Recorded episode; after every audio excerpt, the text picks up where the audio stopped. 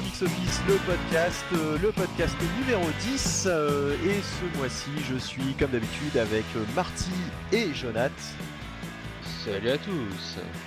Hello tout le monde Et puis on dit pas du tout bonjour dans l'ordre où tu nous as avancé, annoncé, ça commence bien. C'est pas grave, euh, voilà.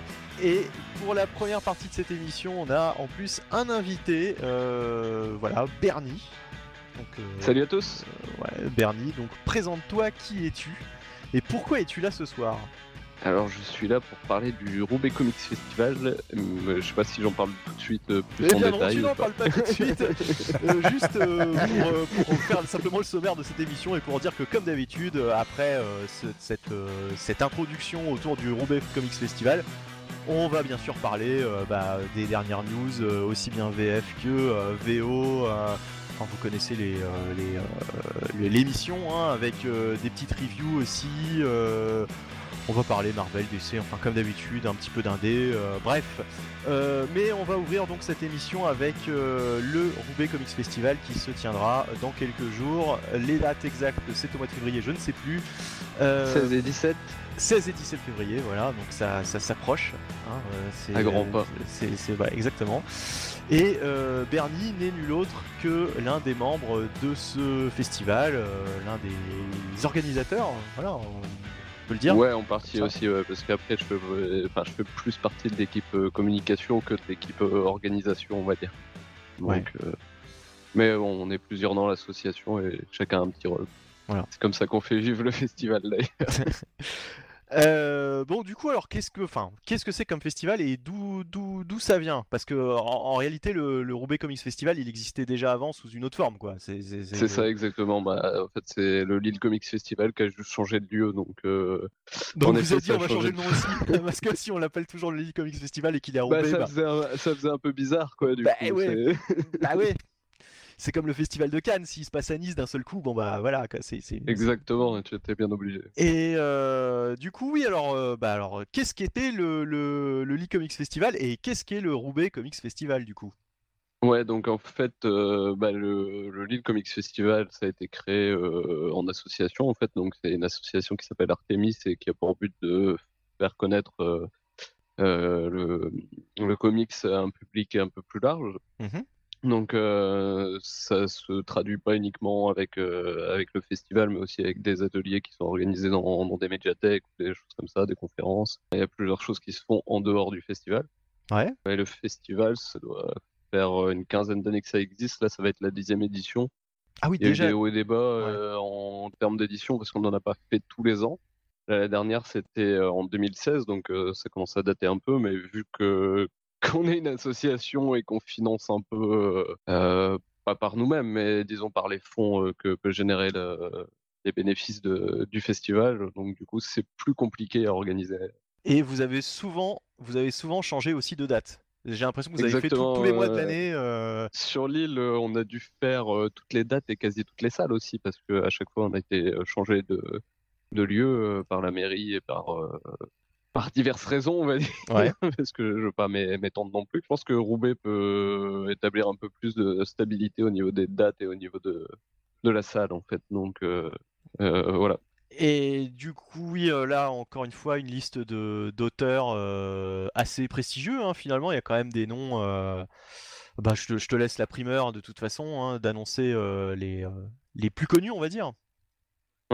Donc, euh, en fait, comme euh, chaque année, euh, le but c'est d'inviter un maximum d'artistes possible, enfin comme chaque année, comme chaque édition. Cette année, en, en grosse tête d'affiche, on va dire, on a Howard Checking par exemple, Ouais, je crois que c'est la première fois d'ailleurs. qui vient en France. Je sais pas du tout, je j'avoue que euh, faudrait demander à, à Julien pour le coup, mais je pense pas que ça soit la première fois qu'il vienne en France. Non, mais enfin, il est assez rare quand même. Quoi. Je- Enfin, moi, c'est la... moi, c'est la première fois que je le vois en convention. Quoi. Il se fait assez rare euh, pour le territoire français, donc du coup c'est un petit avantage pour nous, on va dire. Mhm. Après, euh, on a aussi Essad Ribic qui vient.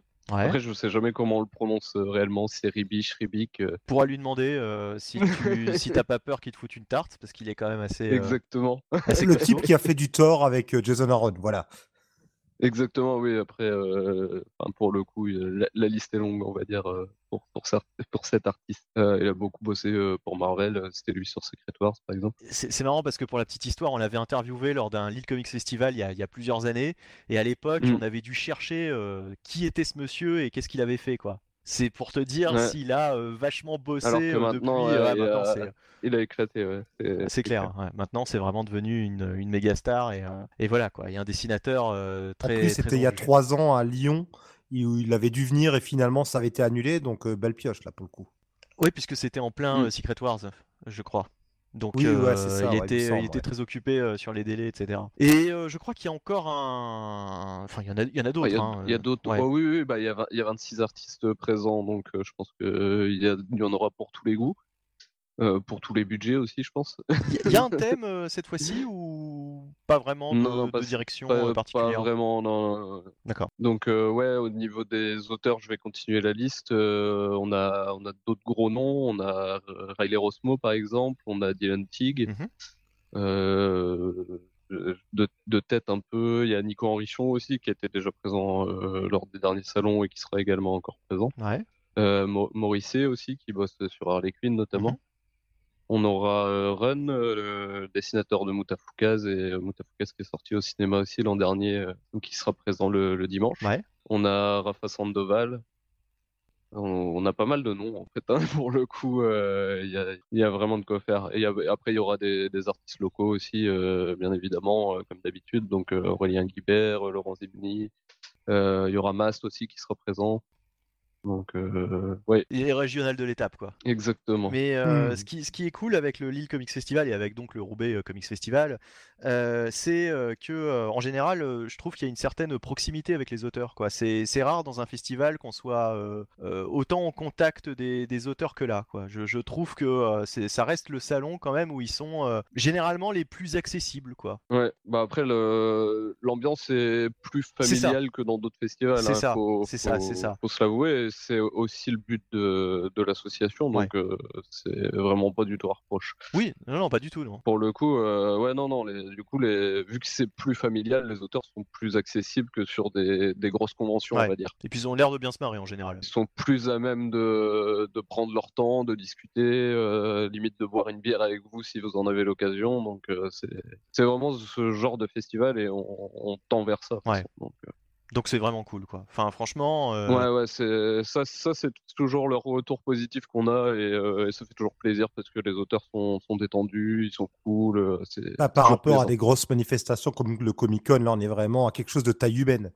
C'est ça, c'est et puis euh, le, le fait que ce soit plus accessible aussi, c'est qu'il y a moins de d'horaires, de contraintes, euh, etc. pour les auteurs quoi. Pour le coup, ils sont plus libres que sur d'autres festivals quoi. Ils ont pas, ils ont pas des, ils ont pas trop de, de créneaux d'interview, ce genre de choses quoi en général. Oui, ils sont pas tenus aussi par les éditeurs, etc. Puisqu'il n'y a pas, il y a pas d'éditeur présent. exactement, quoi. ouais. Exactement, ils sont pas sur des stands d'éditeurs, ils sont pas- donc Par euh, contre, très accessibles. euh, ôte-moi d'un doute, il y a quand même euh, des magasins qui seront là, des, des vendeurs. euh, Ah oui, qui- oui, ouais. pour le coup, ouais, il y aura, il y aura toutes sortes de vendeurs. hein. On aura même des vendeurs manga Mhm. aussi. Bien évidemment, il y aura des vendeurs comics. Il y aura un petit primeur qui va s'installer dans l'entrée.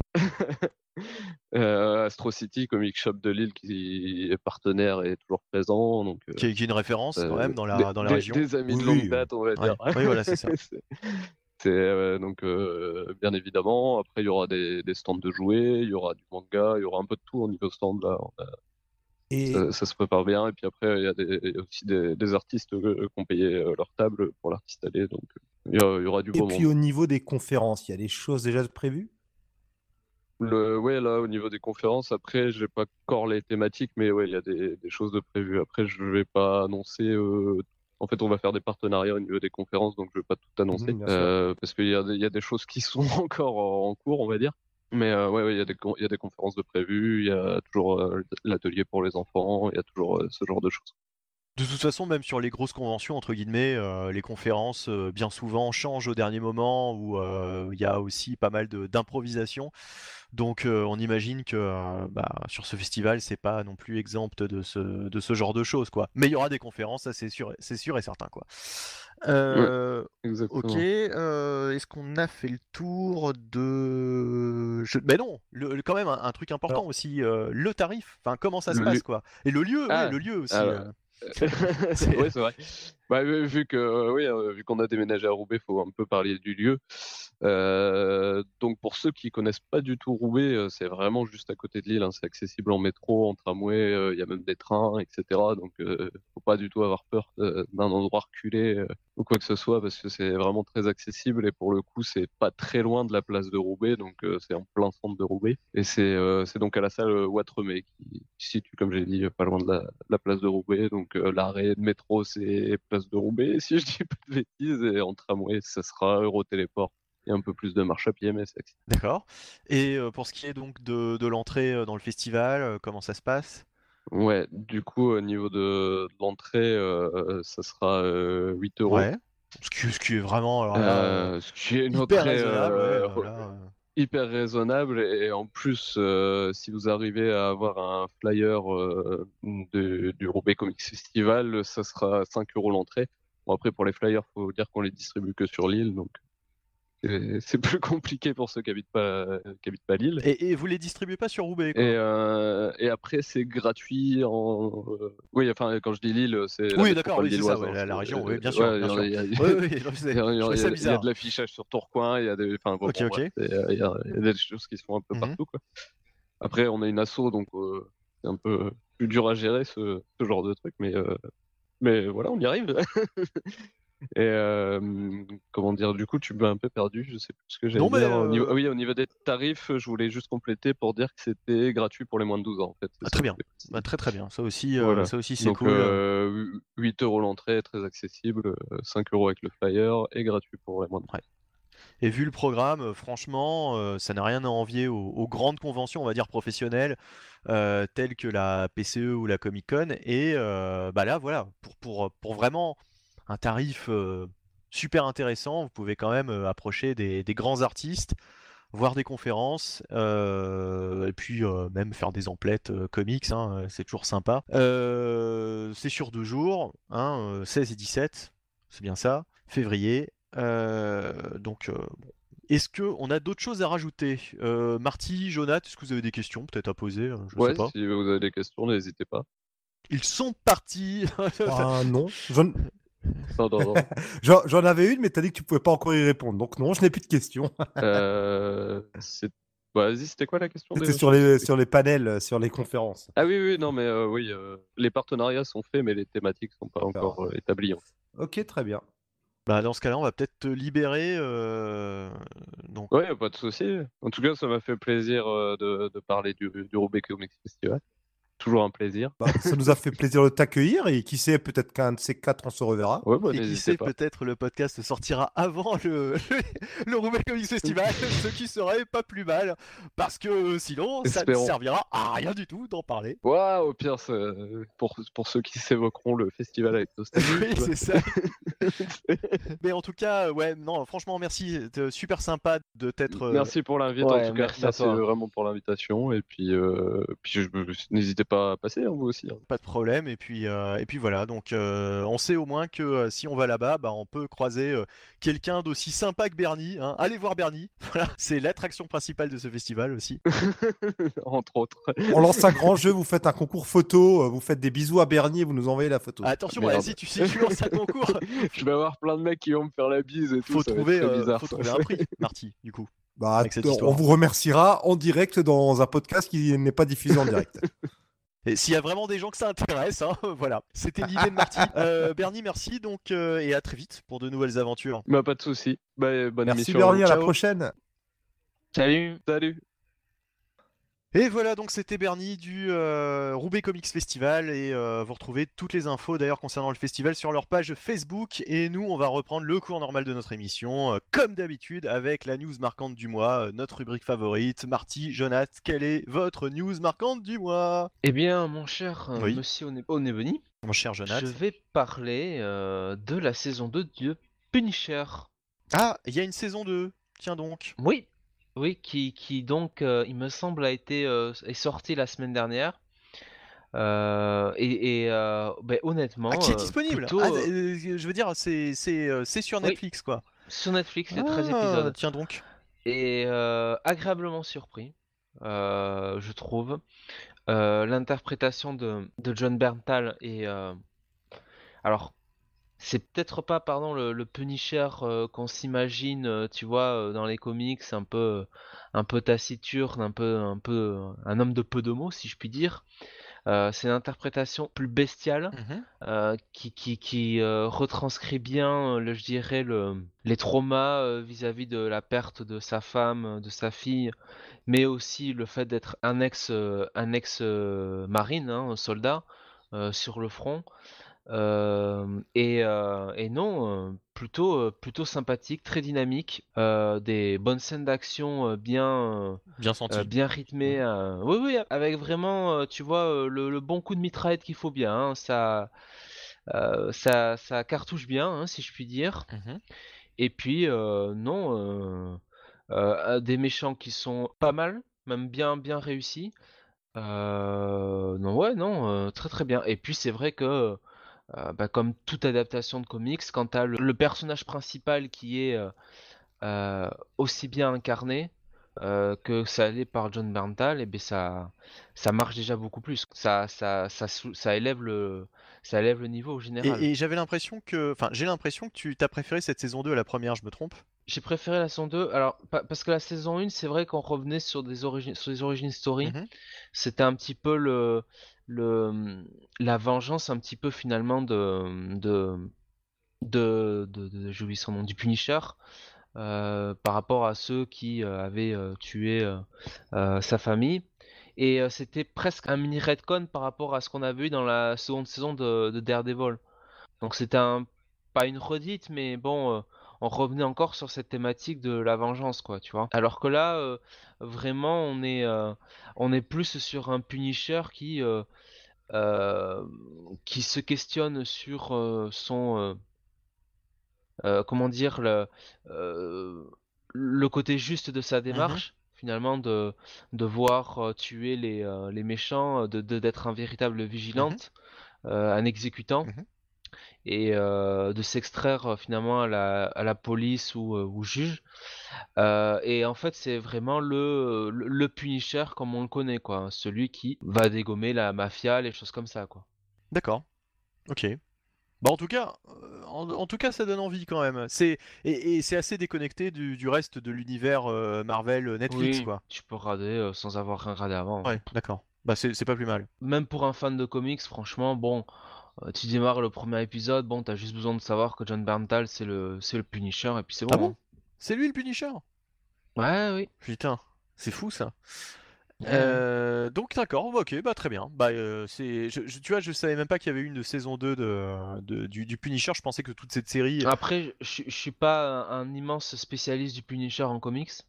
Oh, il y, a- il y a très peu de continuité. hein. De toute façon, euh, le Punisher, ça a toujours été un Non, truc mais très, même euh, euh, dans, dans, dans les incarnations, Mm. quoi, tu vois, dans la manière d'incarner le personnage, moi je trouve que, euh, voilà, euh, il, le fait bien, il le fait de manière très animale. Et puis, c'est bien aussi parce que, tu vois, il y a les thématiques du genre, le retour de- des soldats, quoi, tu Ouais. vois, comment... Oui, le, le traumatisme, le, le- le- l'après-guerre, Comment, quoi. euh, Comment, l'ap- comment, comment continuer à vivre, ouais, d'accord. Alors évidemment, c'est pas non plus, euh, tu vois, euh, je dirais, euh, Un traité de, un truc... de philosophie, quoi. Non, mais, euh, enfin, je je sais pas, comme né un 4 juillet ou comme ça, Ouais. quoi, tu vois, enfin, ce genre... Ouais. genre de, de film là quoi mais euh, ou d'autres bon que j'ai plus j'ai plus en tête ou, ou même Taxi Driver il me semble qui est un peu d'ordre là mais mais il y a quand même une recherche sur voilà comment les gens le- les gens se réinsèrent ou comment la société les les, réins- les réinsère c'est évidemment en second plan hein, derrière les coups de fusil et compagnie hein, les courses poursuites mais euh, voilà t'as euh, sur certains épisodes euh, l'espace de 5 minutes de dialogue en- entre des personnages euh, voilà le- ce, ce côté-là, quoi. Voilà. Très bien. Ok. Euh, et est-ce que tu as maté euh, du coup un petit temps, puisque c'est quand même la série euh, dont tout le monde parle actuellement, enfin adaptation comics Netflix dont tout le monde parle. Ah J'ai Ah. maté, euh, enfin j'ai regardé le, le- le premier épisode Aïe. et j'avoue après je n'ai regardé que le- l'épisode euh, 8 parce qu'il y avait une introduction de Donna Troy. Ah oui, donc euh, franchement, ça t'a pas, euh, ça t'a pas euh, convaincu, quoi. Non, non, c'est plus par manque de temps en fait. Ah. Mais euh, honnêtement, le premier épisode, moi j'ai pas trouvé ça euh, catastrophique du tout, au contraire. hein. Euh, alors évi- évidemment, les gens euh, sont peut-être ont été rebutés peut-être peut-être par le. Ah mais je sais pas, parce que j'ai l'impression qu'au contraire, euh, les, les avis sont plutôt positifs après, euh, après visionnage. Ah, mais moi, le premier épisode, euh, j'étais plutôt agréablement surpris. C'est vrai que les, di- enfin, les, les designs des personnages, moi, tu sais, euh, enfin, je, euh, dans les adaptations live, j'y prête pas, pas trop attention. Un fan de Sentai que je suis, de toute façon. Mais, euh, mais si tu veux, sinon, euh, euh, je trouve que le ton, enfin, moi, moi c'est un ton qui me va parce que c'est un ton qui se veut un peu sérieux quand même, quoi, tu vois. Pas, enfin, voilà, ça reste, je dirais presque comme la, la Young Justice en, en animé, quoi, tu vois D'accord. ce, ce, ce ton-là un peu pas la gaudriole quoi. D'accord. Donc mais après c'est c'est plus par manque de temps parce qu'honnêtement moi le premier épisode je m'attendais à la catastrophe que tout le monde disait puis finalement je me suis dit eh bah c'est ouais c'est cool. Donc tu es un homme très occupé, en fait. C'est. euh, Bah regarde toutes les séries qui sortent ne serait-ce que sur Netflix euh, t'es euh, submergé quoi. Ouais, Donc, euh, et pour les gens qui se demandent, oui, Jonathan a un peu le hockey. Bon, c'est les aléas du, de l'enregistrement. J'espère que ça se calmera d'ici la fin de l'émission. Euh, bon, bah, il y aura une censure surtout après au montage. hein. Ouais, mais là, ça va être un peu compliqué de, de réussir à, à tout, euh, à tout, euh, comment dire, euh, à tout effacer, quoi. Euh, bon, enfin bref, Euh, on s'en fiche. Euh, Marty, du coup, euh, à ton tour. Alors, je vais continuer sur Titan, puisque du coup, j'ai continué la série. Je m'étais maté le pilote quand il était sorti, puis j'ai attendu, notamment faute de temps, que ça sorte sur Netflix pour me les enfiler. Et au final, euh, j'étais assez surpris. C'est... Il y a des hauts et des bas, mais globalement, il y a des trucs qui me faisaient très très peur, comme euh, la, comment s'appelle, la Doom Patrol, qui clairement euh, est en plastoc, mais au final, au niveau de l'interprétation, ça passe totalement. Euh, vraiment très très surpris. Alors oui, si vous êtes allergique au traitement un peu trop dark de, des super-héros, notamment bah, de ce qu'on a pu voir dans certains films d'ici, ça va pas être pour vous. Si vous êtes des vrais accros au Teen Titan de Marv Wolfman ou même de Geoff Jones, vous allez sans doute tiquer un peu. Mais globalement, ça se laisse lire, enfin, ça se laisse lire, Oui. ça se laisse voir plutôt. Et ça m'a donné envie de lire les Titans. Euh, Urban, pitié, sortez-nous les Titans de Wolfman et Perez ou de Geoff Jones, là. Qu'est-ce que vous faites? On vous attend, là, allez, c'est le moment, c'est le moment. Et euh, non, mais c'est assez, sympa, euh, vraiment. Si, si je bossais sur Urban, je, je- j'irais à la, à la planche à impression. Là, je, je- je me lancerais dans l'impression de... en- après t'avoir écouté. Bah, ce qu'il y a, c'est qu'en plus, Panini avait déjà sorti euh, trois intégrales des Titans de Wolfman. Tant que ça, Donc on se dit, mince, ils avaient commencé en VF. Ouais, Ah trois, oui, oh. au moins trois. Ah, Trois, euh, voire quatre, Tu, ouais. vas- tu vas un petit peu vite en besogne. J'en ai une. Et, Euh, trois. et- et Bah, il y en a au moins trois. Moi j'aurais dit deux, mais bon, euh, ouais d'accord. Il y en a trois sûrs. J'ai vérifié l'autre jour, Benny. Benny, j'ai vérifié l'autre jour. Il y en a au moins trois. Euh, Et donc, euh, voilà, enfin, quand Urban avait repris la licence euh, d'ici, je me disais, bon, j'espère que dans les récits classiques, ils nous continueront les Teen Titans et ils nous sortiront le Man of Steel de Burn euh, qui avait été juste commencé aussi par Panini. Bon, finalement, Man of Steel, on y est. Titan, on attend encore. Et pour revenir à la série télé, bah, franchement, euh, belle surprise. Alors, ça fait plaisir aussi d'avoir un univers d'ici bien en place. On a les gros noms qui sont euh, donnés, certains sont même entreaperçus. Nul doute qu'ils apparaîtront euh, par la suite. Mention spéciale au dernier épisode, où en un seul épisode, ils font mieux que les cinq saisons de Gotham réunies. Bon, les mauvaises langues diront que c'est pas dur. Donc vraiment, ouais, euh, belle surprise. Not- notamment Donna Troy, belle Oui, surprise. euh, l'épisode où elle apparaît. la- tronche qu'ils ont, euh, c'est assez ressemblant quoi. On reconnaît les personnages pour Ouais. une fois. Oui, on les reconnaît. On les reconnaît physiquement, on les reconnaît. Bon, il y a le cas Starfire que je ne veux pas revenir dessus parce que bon, c'est bon, on va passer à autre chose et euh, c'est finalement plus facile d'avoir quelqu'un qui n'a pas la peau orange, qui se balade partout au niveau discrétion. Mais euh, sinon, ouais, euh, même Okendov, dont sur les photos promo, euh, leur costume faisait plastoc, ça passe super bien, même si les persos servent un peu à rien au final dans l'histoire. Le, seul regret peut-être, c'est que euh, la saison fait que 11 épisodes et a priori, il devait y en avoir au moins 12. Et ce qui était prévu comme le dernier épisode de la saison sera le premier de la suivante, je trouve ça un peu bête parce que c'est vraiment pas une vraie fin de saison, euh, ce sur quoi on finit. Et si jamais vous le regardez, ne faites pas comme moi, mais restez jusqu'au bout du générique. Il y a une scène post-générique assez savoureuse. D'accord, très bien. Merci Marty. Et Jonathan, t'allais dire un truc. Non, c'était par rapport au. euh, pareil, Dick Grayson. C'est c'est pas mal D'accord. Par rapport. Oui, euh, surtout Dick Grayson. Et Jason Todd, super. Ah, il y a aussi Jason Todd. Bah, très bien alors. C'est intriguant tout ça. On, on va pas trop en name drop là, on n'en dit pas plus, mais euh, pour une fois qu'on a une adaptation de, de Jason Todd et aussi de Donna Troy, ils se sont pas loupés pour ces deux personnages-là.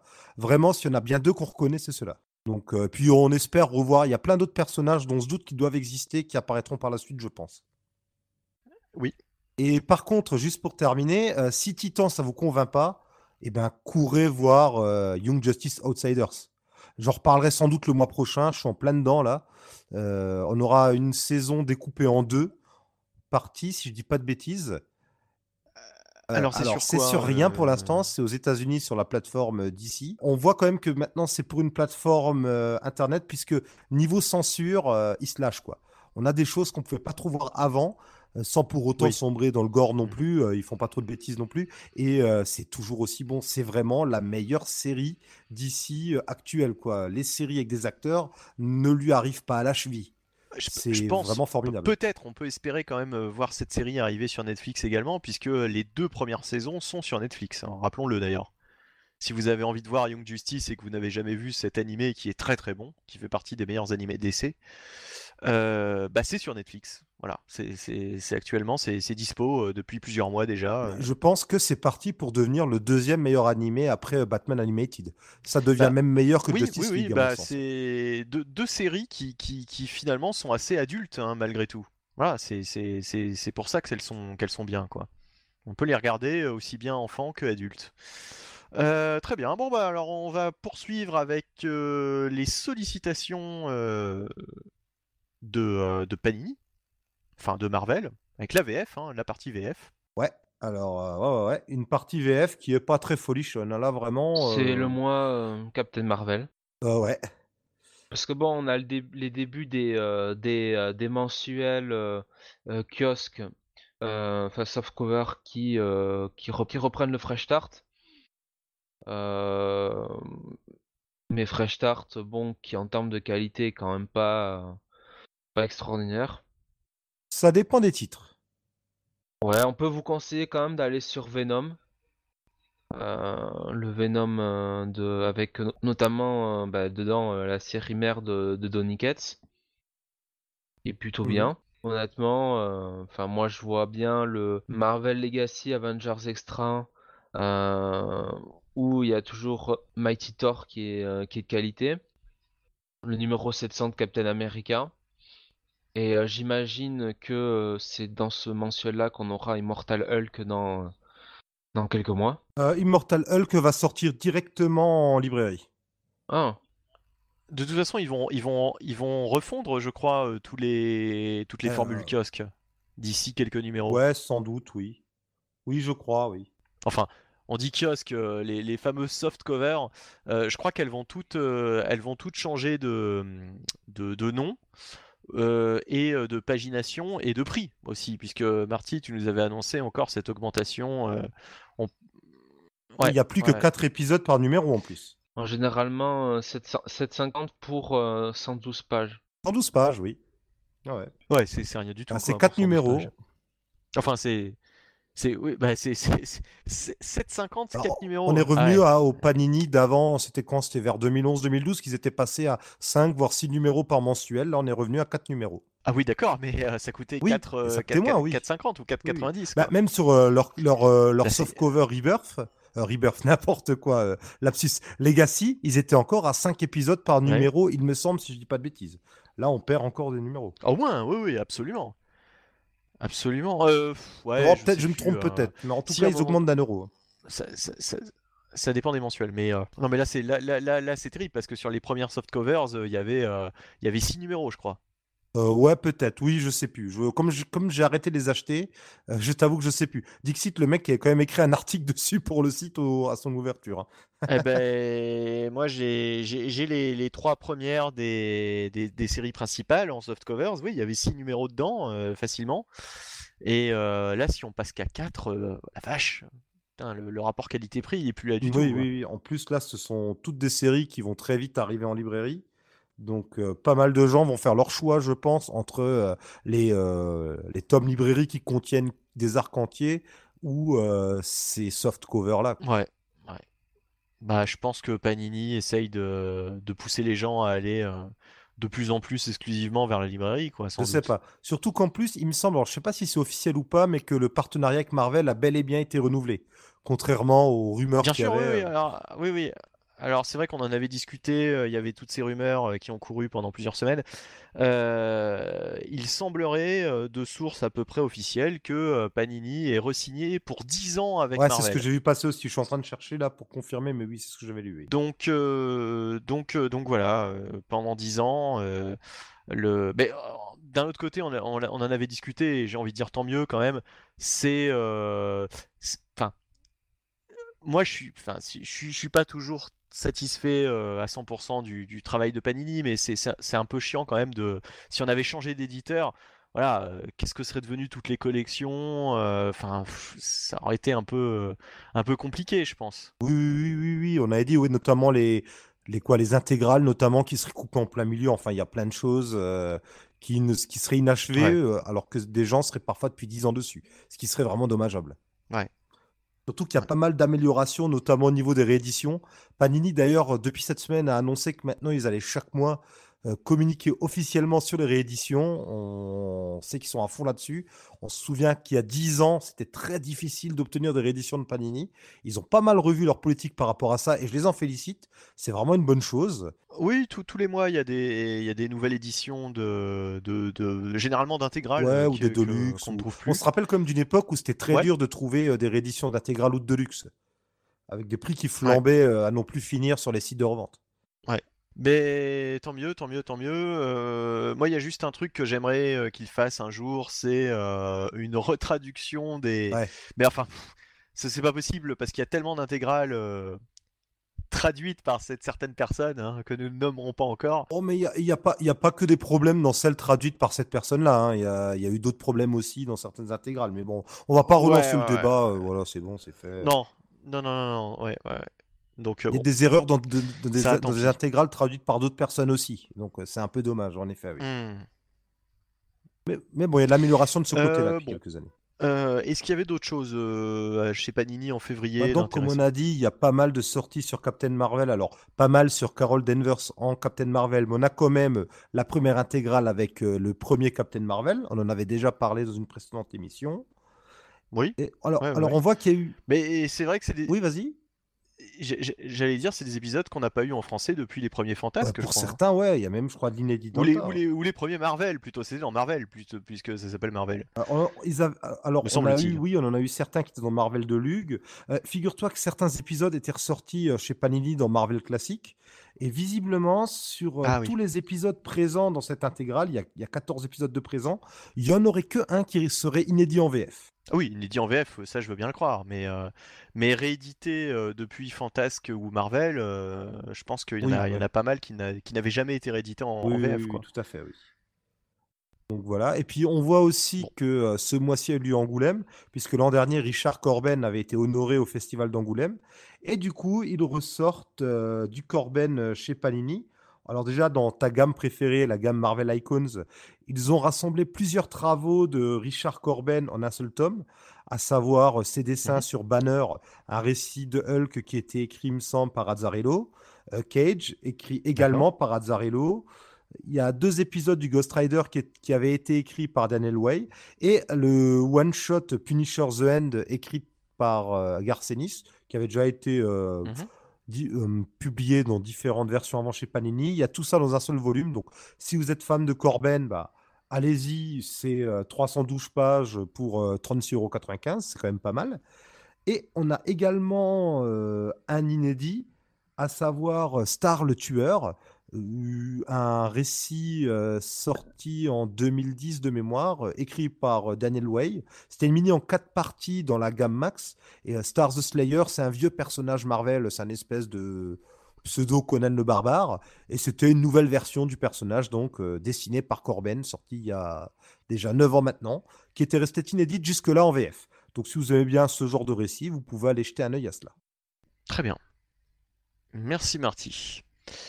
Euh, d'autres, d'autres choses chez Panini en février ou? Ouais, on s'arrêtera là, bah, pas, Jean-Pierre pas mal de rééditions hein, de choses qui étaient sorties en kiosque. Alors, je vais juste noter euh, que la série Thanos par Jeff Lemire débarque en librairie, euh, tout comme la mini-série The Unworthy Thor, traduite par Thor, la guerre de l'indigne. Alors, même si le Deluxe, ça c'est en, coll- c'est en collection Marvel Deluxe, même s'il n'y a pas de numéro, ben, ça s'insère dans l'ensemble de ce que fait Jason Aaron, Jason voilà, Aaron. sur Thor. Mhm. Et c'est dessiné par le français Olivier Coppel. Alors, je, je crois que c'est aussi bien le Unworthy Thor que le, le Thanos euh, sont sortis déjà en, en kiosque. hein. Oui, oui, oui. C'est pas une sortie exclusive Oui, librairie, quoi. C'est ouais, ouais. c'est déjà des épisodes qu'on a eu, quoi. Et D'accord. aussi, euh, je, je le vois euh, en passant, il y a le dernier, alors je sais pas si ce sera le dernier ou l'avant-dernier tome de Black Panther par Christopher Priest. Très bien. Ok. Peut-être on va passer du coup chez Urban. Oui, oui, allons-y, oui, allons-y gaiement. Bah allons-y Gaiman même. Oui. oh là là, Bon, quel, quel jeu de mots euh, incroyable. Surtout qu'il n'y a pas de Neil Gaiman ce mois-ci. Bon, Surtout qu'il n'y a pas de Neil Gaiman en, février en plus, c'est foireux complètement. Euh, non, bah, euh, il y a la sortie de Detective Comics par exemple, euh, un album relié, je crois, avec les derniers numéros de James Tynion Force sur Detective Comics. De toute façon, le run de James Tynion Force sur Detective Comics est excellent et euh, pour moi, c'est le meilleur Batman des, de la période Rebirth. Voilà, ça ne tient qu'à moi. Euh, c'est sorti en kiosque, mais, euh, mais bon, euh, puisque la série est vraiment bonne, euh, euh, vous pouvez aussi vous prendre ces albums librairie, euh, vous faire la complète. ça mérite en tout cas de beaux ouvrages parce que Il y c'est a vraiment très Black très bien. Hammer euh, présente euh, Dr. Star, va sortir, D'accord Mhm. donc au tome 0. Avec des dessins Euh, de Stewart quand même, donc euh, allez jeter Ouais. un œil. Ouais. Je, je sais pas où ils en sont d'ailleurs dans, les, dans la sortie de Black Hammer. J'avais acheté le premier volume et euh, faute de temps et euh, j'étais passé. euh, je, je sais pas s'il y en a eu beaucoup d'autres si, qui sont sortis. si, il y a eu le to- il y a eu au moins le tome 2 et le one shot sur c'est quoi, c'est Sherlock Frankenstein. D'accord, donc là ce serait le quatrième ouvrage autour de cet Il me univers. quoi. semble, ouais. Il me grosso semble, modo. ouais. En tout cas, c'est au moins le Oui, quatrième. oui, quoi, au ça moins, oui, oui, il me semble, si je dis pas de bêtises. Euh, très bien, très bien. Euh, Est-ce qu'il y avait d'autres choses? Faut- Alors, on va être honnête, hein, c'est vraiment un mois où on a cherché les trucs à, à dire. À... Ce mois de janvier est, est- est vraiment De très février, tu veux dire. Euh, y a Oui, pas de- oui, enfin, ce mois de... février, oui. enfin, ce, ce mois de février, mais Ouais, c'est vrai que Oui. bah, chez Urban, beaucoup de suites de séries, hein, Black Science, Descender, euh, Black Monday Murder, enfin des bonnes séries quoi, mais euh, beaucoup de suites de séries. Et au niveau des rééditions de récits classiques, bon, on a le tome 10 des rééditions de la JLA des années 90. Et on Mhm. a le tome 3 de euh, Bruce Wayne, meurtrier et fugitif. Je me demande d'ailleurs si c'est pas le dernier. ça c'est cool. Euh, alors, est-ce que c'est en 3 Peut-être. Il y a quand même des chances parce que c'est pas non plus un truc qui dure euh, 100 ans. Euh, Ouais, ça, do- ça doit être le dernier. Et pas euh, indiqué. fa- faudra que je lise euh, l'intégralité de cette saga et que je vous en reparle parce que ça fait quand même partie de ces sagas qui étaient totalement inédites en français hein, jusque-là. Donc euh, c'est plutôt cool qu'Urban nous sorte des sagas euh, des années 80 et 90 qu'on n'avait jamais eu et même des années 2000 puisque là je crois qu'on est au début des années 2000. Euh, voilà et donc petit à petit pour qui achète tout, Batman chez Urban, bah à force, on va, avoir tout- toutes les années 90 quoi bientôt et les années 2000 quoi de Batman. Ouais, je pense que Wargames va sans doute suivre derrière. Euh, bah ce serait cool. Ce serait cool parce que moi j'avais beaucoup aimé cette saga euh, Wargames. euh. Alors, peut-être le Batman de Edgy Lieberman, je sais que toi tu aimes bien, mais que ça n'a pas été relié. Je me demande même si ça n'a. Je suis pas sûr que tout a été relié en VO, mais ça pourrait être sympa aussi. Bah le, il y a moyen de faire un bon bouquin avec euh, tout son run parce que finalement il en a pas fait énormément. Je crois qu'il reprend à partir du numéro 50 la série Gotham Knights et euh, je crois que le dernier c'est le numéro 74. Donc 50 à 74, on peut faire un, un gros pavé quoi. Mhm. Ouais. Voilà. Euh, bref, donc ok. Euh, Delcourt peut-être. Euh, ouais, alors Delcourt, sans grande surprise, on a des nouvelles éditions des tomes 1 et 2 d'Umbrella Academy, puisqu'il y a une série qui va bientôt débarquer sur Netflix, il me semble. Ah bah voilà, voilà, voilà. C'est Le vrai que c'est un petit peu la, la guéguerre. Pas le premier épisode. Mhm. Ah, d'accord. D'accord, il est déjà sorti. Ok, c'est sur Netflix ou pas du tout?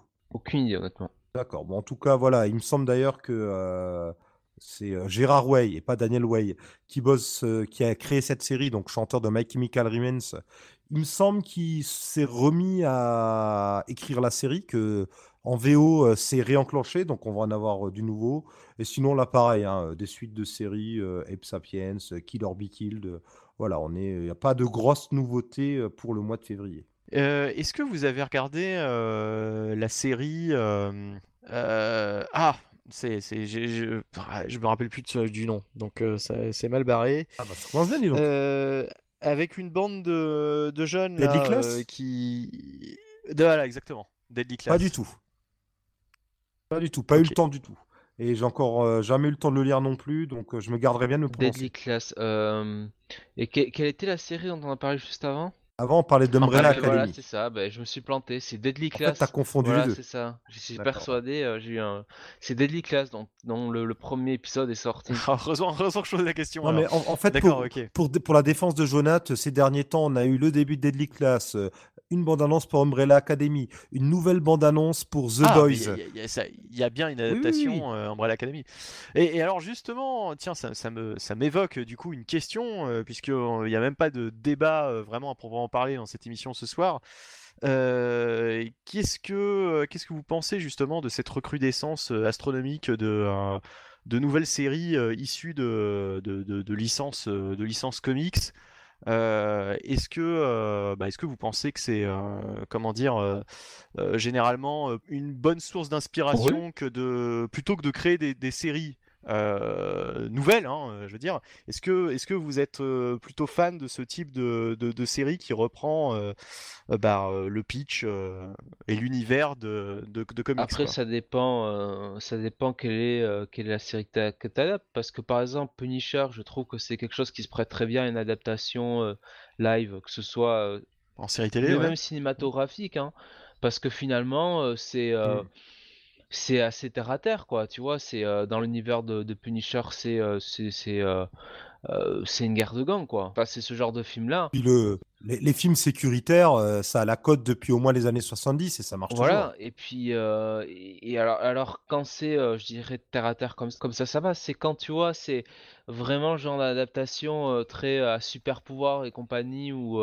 Oui, oui, bah faut, faut distinguer vraiment les, séries qui adaptent le mainstream, qui, qui, sombrent un petit peu dans le ridicule assez facilement, et puis les séries qui vont adapter des, des, comics indés, hein, des, des, comics d'image, ce genre de choses, qui sont un peu plus terre à terre et qui sont généralement beaucoup plus réussis en, en, série télé. On avait eu Happy par exemple aussi sur Netflix il y, a, y a quelques temps là, le, le Happy de Grant Morrison.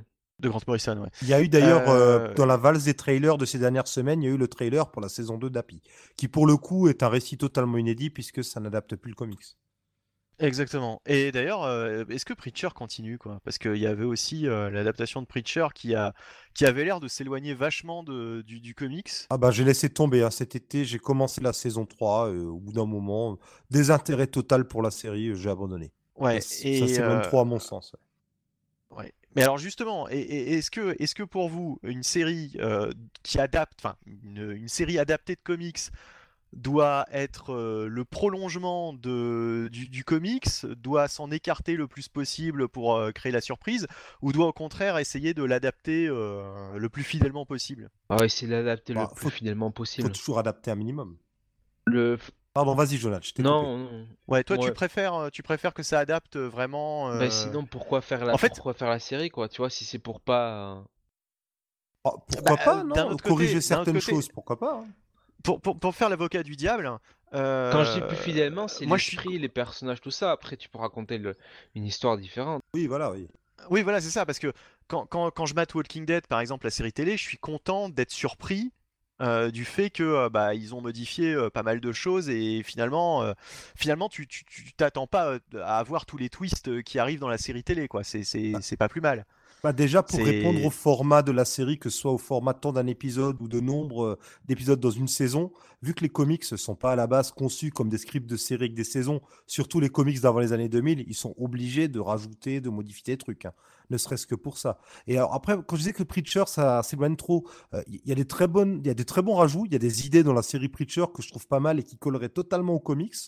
Mais c'est juste que globalement, bah, je, m'embêtais dans la dernière saison. Ça traînait des pieds, ça, je sais pas. Il y a au-delà du fait que, au bout d'un moment, j'avais pas l'impression de retrouver la voix de certains persos. Euh, mmh adapter, c'est trahir. Hein, donc, si on trahit bien, il n'y a pas de souci. Mais ça traînait des pieds, quoi. Vraiment. alors, quand non seulement une série traîne des pieds, mais en plus ne rend pas honneur aux matériaux de base, bah là, ça me fait décrocher. C'est un peu ce qui m'est arrivé aussi sur la saison de Walking Dead, je crois, de l'an dernier, où j'ai fini par arrêter un peu par manque d'intérêt. Et comme tu le dis, on a tellement d'autres séries à côté qu'au bout d'un moment, on a envie peut-être d'aller voir si l'herbe n'est pas devenue un peu plus verte ailleurs. Ouais. Et tu disais, normalement, les, les, les, les, les, comics sont pas faits pour être des adaptations en série télé. par contre, il y a le contre-exemple, c'est Marc Millar, quoi. Marc Millar qui, qui a signé d'ailleurs un deal avec Netflix il y a quelques temps. J'ai dit avant 2000. Avant 2000, hein, parce que depuis 2000, ils ont bien compris. C'est ça, c'est ça. Mais alors lui, c'est le spécialiste, c'est-à-dire que finalement, il nous fait des séries en 5-6 numéros dont il espère que ça devienne soit un film, soit une série télé, quoi. Ah, mais ça devient une blague. Il y a qu'à voir Chrononautes. S'il n'y a même plus rien dedans, ça devient des, mmh, comment dire, des storyboards. Et d'ailleurs, qui, une fois qu'ils sont adaptés, sont totalement trahis. Il reprend pas la moitié des idées, ils en rajoutent plein d'autres dessus. Donc voilà, c'est vraiment, ils vendent des pitchs. Ils vendent des pitchs de départ. C'est même pas des storyboards, ce sont des pitchs de départ, ce qu'ils vendent Millard maintenant. Ce qui n'empêche que certains récits sont pas mal. Huck, ça restait sympa. Euh, s'appelait comment là le truc avec en hommage à Flash Gordon, Star, Starlight, c'était vraiment bien. Euh, non, c'est pas Starlight parce que non non, attends. Euh, euh, ah, euh, c'était pas suprême non plus, oui. c'était un truc comme ça, en un mot, donc je ne sais plus. Je suis quasiment sûr que c'était Starlight. Je crois que Starlight, par Mark Millar et par Love. Ah oui, non, Starlight, le truc dans l'espace. Non, moi je pensais à, à l'autre, là, le, le, comme Shazam, là. Ah, oh, c'était bien ça, Supérieur. Supérieur. Supérieur. C'était supérieur, ouais, c'était supérieur. Ah, c'est du bon Millar. Voilà, voilà. Non, mais il a quand même fait quelques, quelques bons trucs, mais Starlight, il m'avait déçu parce que bah, c'est trop court, quoi. Tu sens que le mec, il, voilà, il livrait tout simplement un pitch pour, pour, la, pour, pour faire une série télé, quoi, ou un film. D'ailleurs, précisons, le, le, cinéma a tout ce qui concerne qui casse. Euh, ça, ça pourra pas être adapté en, série télé, quoi, tout l'univers qui casse. Par contre, toutes les autres, euh, ou en tout cas une bonne partie des autres euh, séries créées par Marc Millar pourraient débarquer un jour ou l'autre sur Netflix et être adaptées en série télé. Quoi. Oui, il y a certains projets qui sont officiellement lancés. il y a son adaptation d'American Jesus, sa très très vieille mini-série, jamais parue en VF, pour laquelle il est, censé y avoir, je crois, deux suites depuis 15 ans, mais ils ne viennent pas, va être bientôt adapté. il, y a, il, y a deux, il y a deux, trois projets qui sont vraiment, qui sont déjà annoncés pour cette année. je crois que Jupiter Legacy, le casting avance pas mal aussi. D'accord. De toute façon, ce qui est bloqué au cinéma, c'est Kick-Ass et Kingsman aussi, bien sûr. ouais, et peut-être Wanted encore. Et oui, Par contre, euh, euh, Kingsman, il me semble. Alors, Kingsman va y avoir un spin-off. Il y a un 3 et un spin-off au ciné. Et je me mhm. demande. Alors, je confonds peut-être avec autre chose. S'il n'y avait pas une série Kingsman en développement, mais je dois confondre avec autre chose. Ah non, je confonds avec John Wick, pardon. Rien à voir.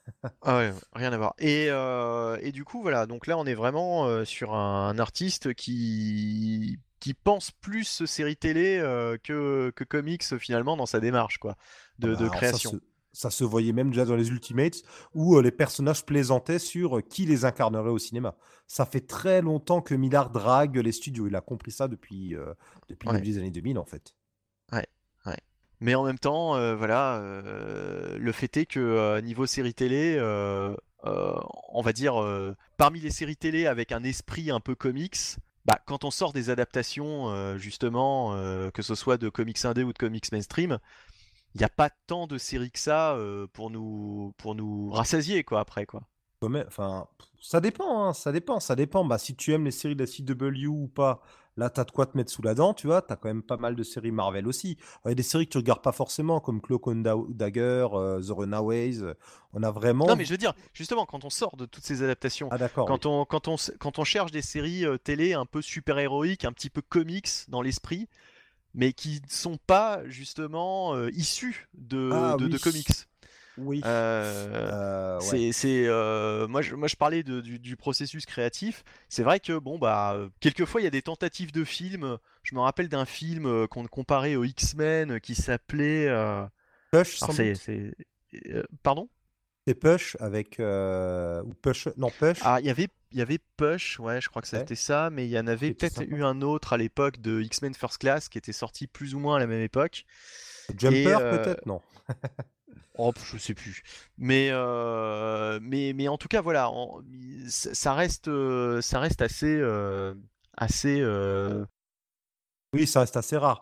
Mais en même assez temps, rare le- et, et surtout assez, assez secondaire, quoi. Je veux dire, c'est, ça, ça, ça- fait pas des grands films, quoi. Voilà, Bah, ce qu'il y a, des- c'est que c'est dans l'air de- du temps aussi d'adapter les comics à le vent en poupe. Quand tu mets un tampon adapté de tels comics de Marvel ou DC euh, par le créateur de Kick-Ass de machin, ça fait plus vendeur aussi. Puis il y a déjà une fanbase. Les studios, ils ont cette logique de on va faire soit des adaptations, soit des suites, des prequels, des univers étendus, soit des remakes ou des reboots, parce que euh, on veut investir sur quelque chose qui existe déjà.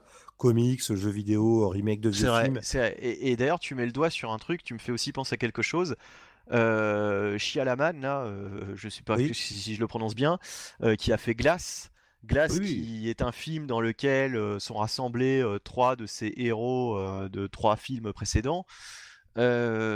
C'est vraiment un procédé très comics, quoi, finalement. Ah oui, oui, oui. On a l'impression Bah, qu'il a essayé de, de, de, Bah, de créer son était déjà par-. Oui, oui, euh, était parce- déjà un commentaire que- des comics, ouais, tout à fait. ouais. Oui, oui, oui, incassable totalement avec la fausse couverture de Superman qui était euh, accrochée dans un cadre et tout. Enfin, Mais Glass totalement. est, est un commentaire sur le concept de, du, du, du super-héros de toute façon. Ouais, et de Oui, l'univers partagé du coup. Oui. Et euh, du coup, non, mais c'est vrai que c'est intéressant parce que euh, il y a quelques années, euh, c'était impensable de- d'imaginer euh, euh, des films qui de base ne sont pas vraiment de la même franchise, simplement du même créateur, euh, voir, euh, de voir ce type de personnages se rassembler dans un même film. C'est vrai que Avengers a quand même cassé un peu un, Un mur. pas un tabou, mais à, ouais, à casser un mur, quoi, à, à un petit peu révolutionner. euh, euh, ça a été une mini révolution dans le, dans le paysage euh, cinématographique parce que euh, c'est comme si on avait eu euh, le personnage de, de, de Psychose de Norman Bates qui croisait, euh, je sais pas, euh, les oiseaux. Non, j'en sais rien. Je sais pas, je trouve pas d'autres films Hitchcock, mais, mais Ça aurait été ce que je veux dire, quoi. Non, mais Et l'avion de la mort aux trousses aussi. C'est ouais, mais Oui, voilà. euh, C'est comme si on avait eu à l'époque Oui. euh, des, Bienvenue des- des- des chez- personnages. dans, euh, chez Marnie là, enfin euh, avec avec Sean Connery quoi. Si on a vu ces, ces films là qui s'étaient Ouais, ouais, ouais. Enfin voilà, c'est, vrai que j'essaye de réfléchir, mais avait-on déjà des films il y a un, il y a un certain nombre d'années d'un même, euh, d'un même réalisateur, d'un même, euh, d'un même scénariste, avec des personnages qui n'ont rien à voir de base, mais qui se croisent dans, les- dans des films, euh, dans des films ensuite. je- J'en, suis pas sûr. J'en suis pas sûr. Je pense que vraiment Marvel a quand même créé un truc. Et, et Shyamalan avec Glass s'est vraiment inspiré de tout ça, quoi. Enfin bref, bon, euh, je, je- je- fais, euh, j'ai fait une parenthèse, je sors un petit peu du sujet.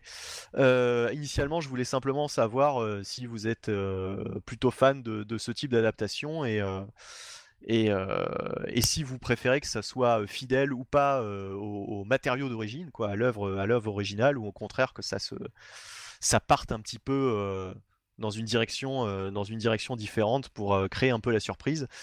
Mais bon, faut être honnête, à partir du moment où ça adapte une série qu'on aime bien, on a quand même envie que ce soit un minimum fidèle. Ouais. Sinon, oui, ça, ça- si ça dénature totalement, à quoi bon ça sert, c'est sûr. Ouais, ouais, ouais. ouais. Bah, on a, on a l'exemple avec Preacher parce que j'ai vraiment l'impression que ça sort totalement du. Oui et non, enfin, ça, ça flirte avec euh, l'œuvre de Garcenis. Ça, alors qu'au niveau de l'intrigue, euh, ils prennent des routes différentes, pourquoi pas. Au niveau du ton, alors ils tentent des choses qui font très Ennis et parfois ça marche pas non plus. C'est, ça dépend. C'est, c'est le ton un peu trop posé qui au final me dérange. C'est un Mm. peu trop plan-plan par moment. Par contre, j'ai de très très gros espoirs, euh, peut-être un peu trop, sur l'adaptation de The Boys.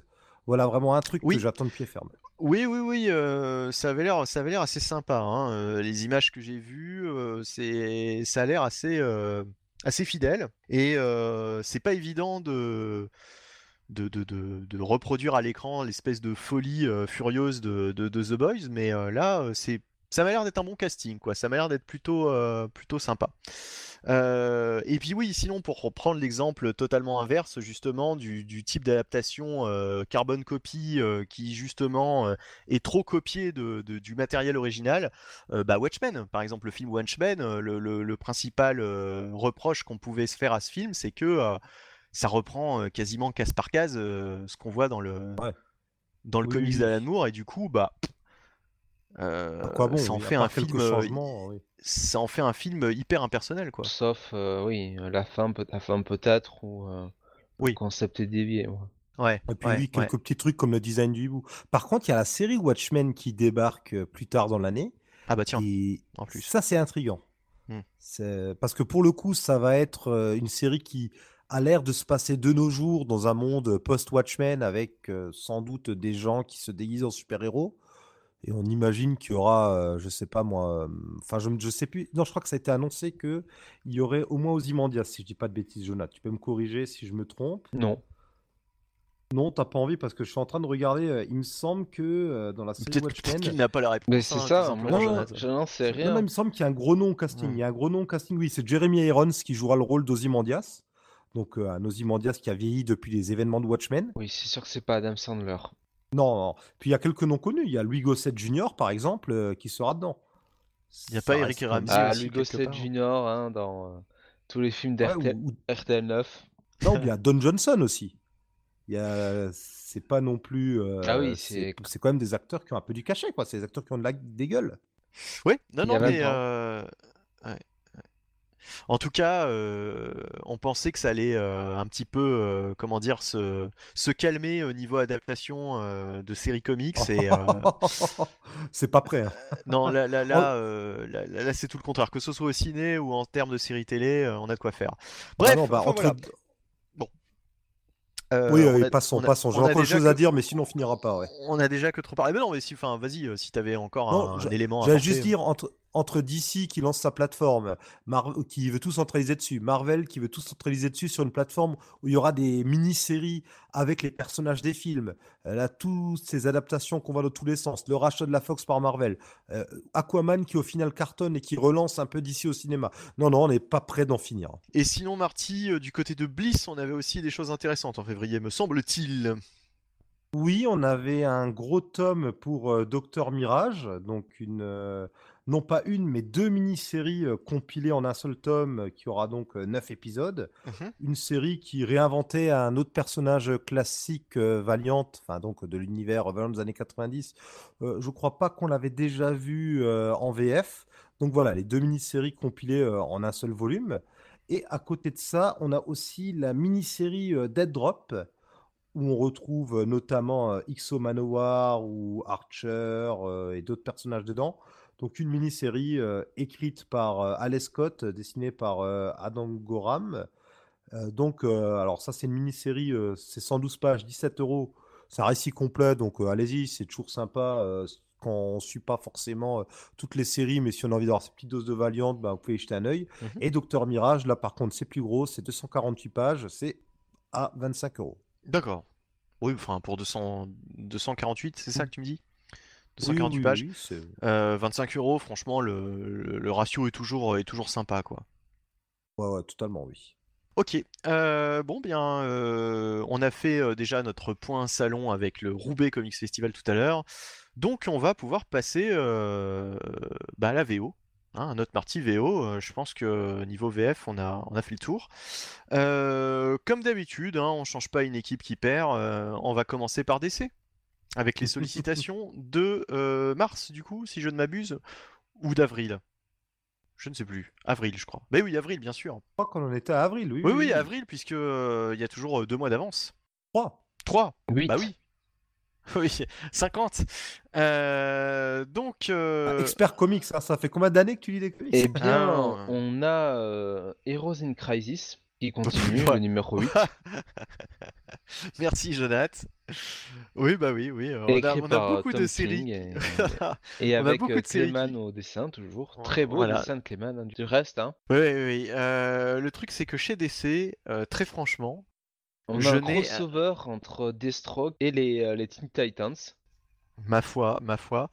Euh, Paradigm Glass et puis euh, Christopher Priest. Mais, euh, mais je pense que chez DC, honnêtement, c'est euh, bah, les, affaires courantes. hein, toutes les séries se poursuivent.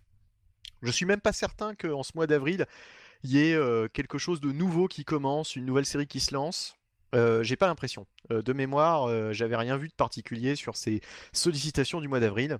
Si ce n'est qu'on sera après l'épisode 1000 de Detective Comics et qu'il y a un personnage qui s'appelle euh, le Gotham Knight, comme dans le jeu vidéo Gotham Knight.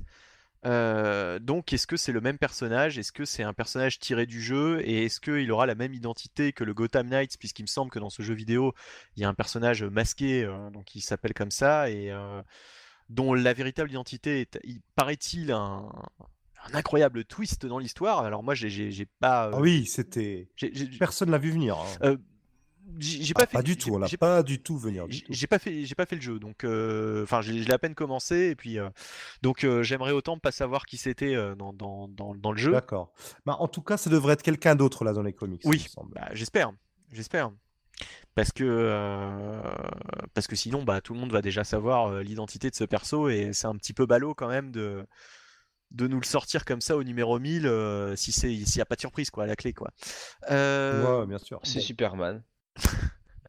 que Time Knight c'est Superman parce qu'il en a ras- il en a ras le bol de voir euh, Ah oui. de voir Bruce euh, pédaler dans la smoule à Gotham. euh, il a décidé de, de régler les problèmes de Gotham lui-même. Mais franchement, franchement, il n'y a pas un auteur qui pourrait nous faire cette histoire Mark. Superman, où Superman, euh, tiens, une histoire toute bête, mais vraiment toute bête. Il décide, Batman et Bruce Wayne, de changer leur place pendant deux semaines, pendant un mois. Allez, pendant un mois. Et, et- et- et ils font un pari. Ça va être compliqué pour euh, Bruce Wayne en Superman. Non mais imagine, bah, il se démerde, il se démerde, euh, il fait appel à, à son, à son Gotham Boy là ou je sais pas quoi.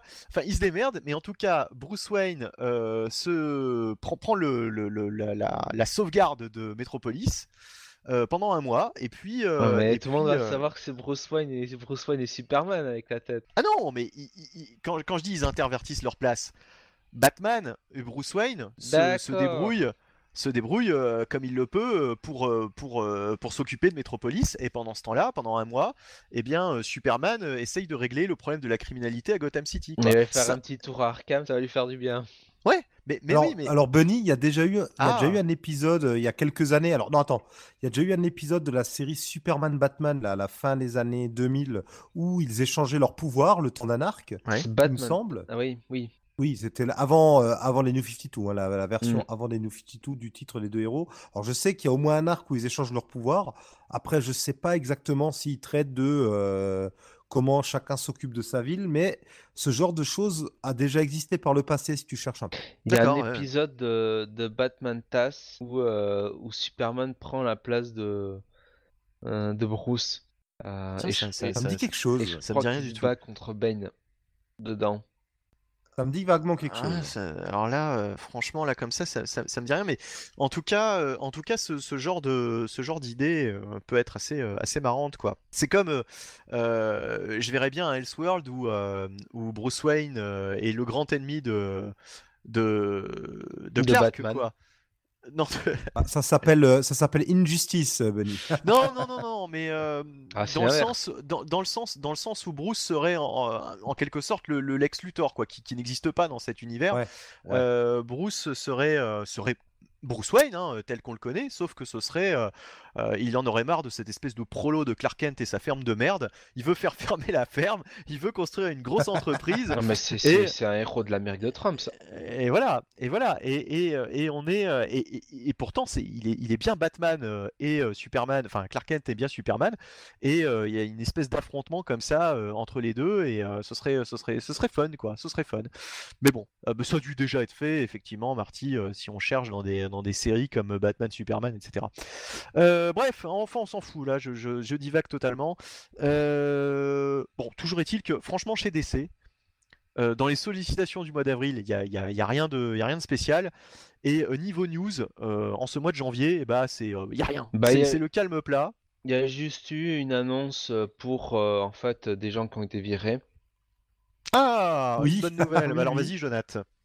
Donc euh, voilà, enfin j'ai plus les noms en tête, mais c'est euh, il y a une réorganisation au sein d'ici, mais euh, ce sont des noms un petit peu obscurs, quoi. Tu vois, les gens, en gros, ce sont les gens qu'on qu'on peut virer facilement, qu'on qu'on qu'on enlève pour montrer qu'il y a, euh, en gros, qu'il y a, euh, euh, oui, on vous a compris, se tout ça, bouge. qu'on se bouge, quoi. Mais ça n'empêche que Bob Arras a quand même eu euh, une espèce de, de promotion, puisqu'il a le même poste avec des, des responsabilités supplémentaires. Donc, euh. De toute façon, euh, ouais, il y avait tellement peu de news que à tous les coups, demain, euh, Brian Michael Bendis sera le nouveau CEO de, de DC. euh. Il y a toujours Dan Didio, Jim Lee est le Chief Creative Officer. Euh, voilà, donc. euh, Pa- Pam Lifford reste à la présidence. Et, et parce que bon, euh, du coup, euh, Jeff Jones, lui, euh, revient à la création, quoi. Euh, Et c'est pas plus mal, je pense. mais néanmoins, chez DC, Bah on a ouais. lu- vous avez lu quand même des trucs, enfin je dis on, euh, vous deux surtout, vous avez lu quelques trucs euh, ce- en ce mois de janvier. Il y avait de nouvelles séries quand même qui, qui sortaient. D'ailleurs, on parlait de Bendis, Ouais. euh, deux nouvelles séries de Bendis quand même. Ah ouais, Detective Comics, euh, donc, Mais non. euh, numéro 27. Donc, euh, L'histoire d'un justicier masqué, euh, mystérieux, euh, Oui, qui, qui tue ses adversaires hein, avec un flingue. ouais, qui porte Donc des ce n'est pas. Batman, ce n'est pas Batman. Qui porte des gants violets aussi. Et un gros casque qui lui fait une Oui. grosse tête. Oui, bah oui.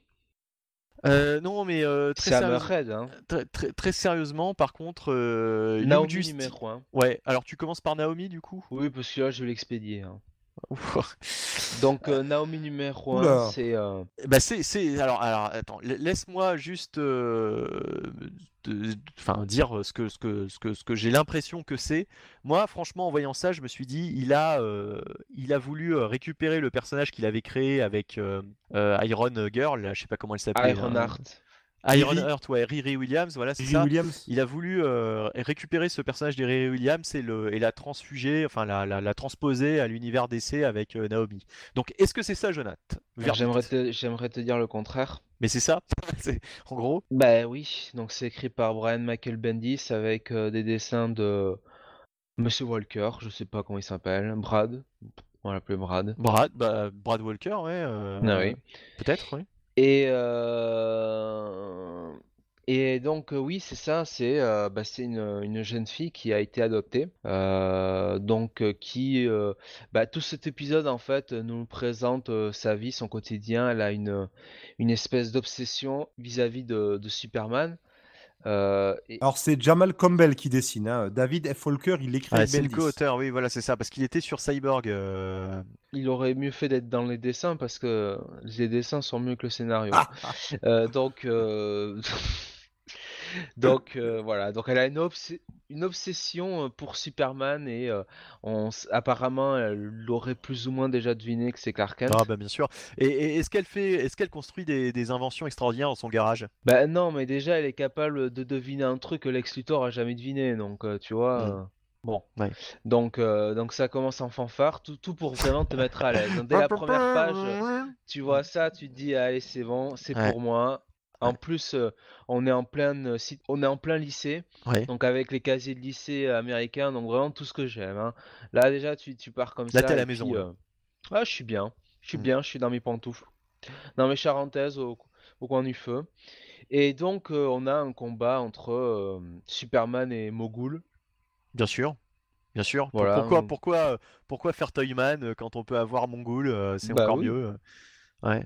Il, il, il manquerait plus que Darkseid. C'est c'est comme Bendis qui, comme d'habitude, sort pour le plaisir des gros vilains, euh, comme son dernier volume de Spider-Man avec Miles Morales qui commençait par une invasion de Céleste. Non, mais tu c'est ça. Juste comme ça. ça pour le plaisir. Et donc du coup, en fait, on a cette Naomi, on suit son quotidien un peu, euh, voilà, euh, euh, sa vie de tous les jours, sa vie d'adolescente, son travail euh, dans, dans- dans sa, dans sa, euh, son, son café, si je peux un peu, si je puis dire. Mhm. Euh, et euh, voilà, bah, c'est la jeune adolescente débrouillard, adoptée, mais qui a une petite crise d'identité quand même, quoi, Ah bah un ah petit bah, bah, voilà. bah, bah, elle a quand même des séances chez, Ah, euh, ça, chez un psy, chez un psychiatre. pour l'adoption. Pour l'adoption, c'est une marotte de Bendis, comme il l'a dit euh, plusieurs fois. Lui-même a des enfants qu'il a adoptés. Je crois que c'est des enfants afro-américains Marotte en et plus. Charlie. Et donc, il veut écrire des. Alors, il veut écrire des héros euh, dans lesquels ses enfants se reconnaîtraient, ou tout du moins qui traitent de thématiques euh, qui le touchent lui et Ce sa serait famille. bien qu'une fois il écrive euh, des, des, des comics book, des comic books pour les pour les euh, Pour les gens. l'ensemble Oui, des gens oui. et pas simplement pour ses proches. Pas, pas pour lui. C'est comme c'est ça qui m'a fait très peur quand il est arrivé sur Superman. Il a dit, il a dit qu'il avait eu euh, l'illumination dans un musée, euh, etc. Qui, qui savait qu'il était destiné pour, pour écrire Superman. Mais il peut aussi l'écrire chez lui pour lui, hein. Ouais, voilà. Et, et- et écrire d'autres histoires pour nous, euh, des histoires plus intéressantes, quoi. Et donc là, euh, donc elle a, elle a ses séances chez le, euh, chez le psychiatre ou alors chez le psychologue, ou peu importe ce que c'est, euh, où elle passe, parle de tout euh, ce qui lui passe, tout ça, et euh, euh, voilà, c'est super. Euh, donc c'est un, peu tout ça. Elle a l'impression d'être spéciale quand même, tu vois. Elle a cette. euh, Est-ce que, est-ce elle qu'à la que- fin on se rend compte que quand même le, le psychiatre c'est Doctor Strange, euh, enfin Hugo Strange. euh, C'est une psychiatre. Ah merde, c'est pas Doctor Light, elle va pas se faire violer. Enfin, aucun, mo- aucun moyen de se débarrasser d'elle, quoi. Même, même pas, même pas. Alors. Même pas un ongle cassé, rien, quoi. Elle, elle va dans un, dans un garage, euh, avec un, un type un peu patibulaire avec euh, des, euh, euh, des tatouages partout. Donc, tu vois, le type, tu as vraiment l'impression que c'est un white suprémati- suprématiste. Ouais.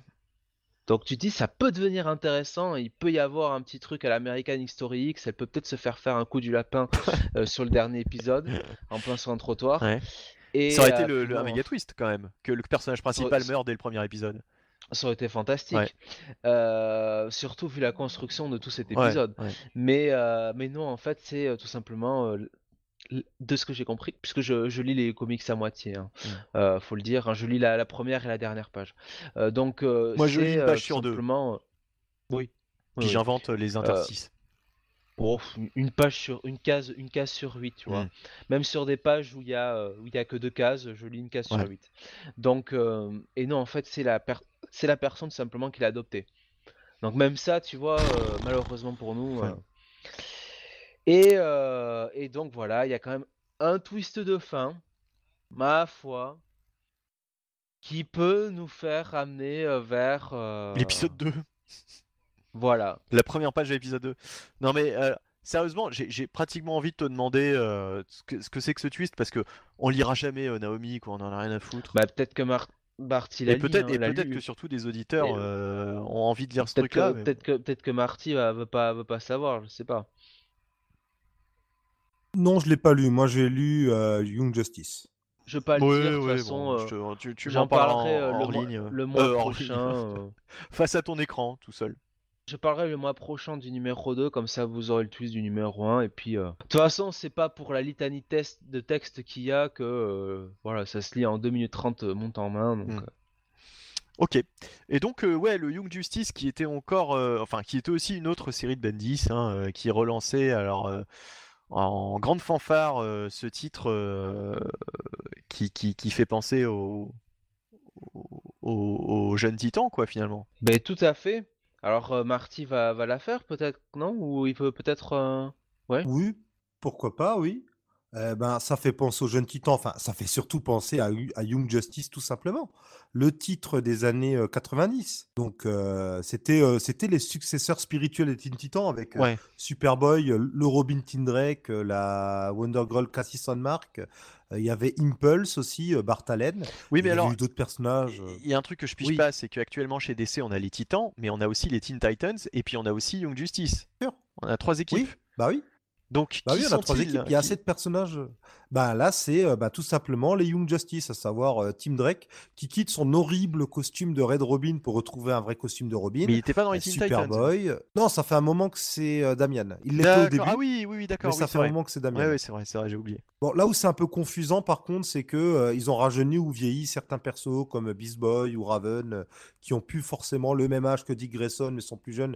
Il y a eu quelques ajustements comme ça depuis New 52, mais là vraiment, on a plusieurs équipes et on a ce retour de, de, de la Young Justice classique avec ces quatre personnages-là, euh, auxquels on rajoute euh, d'autres personnages, à savoir euh, Améthys, donc euh, personnage qui existe depuis très longtemps dans l'univers d'ici, qui vient d'un monde, d'une autre dimension où c'est un monde de fantasy, enfin le truc habituel. Et on a un nouveau personnage qui s'appelle Teen Lantern, qui est une jeune fille qui a hacké un anneau de Green Lantern, bah, on bien sûr, pas encore plus. Ça, il était déjà saoulé. Ah là, oui, non, mais attends, une jeune fille qui a hacké un anneau de Green Lantern, non, mais sérieusement. quoi. Ah oui.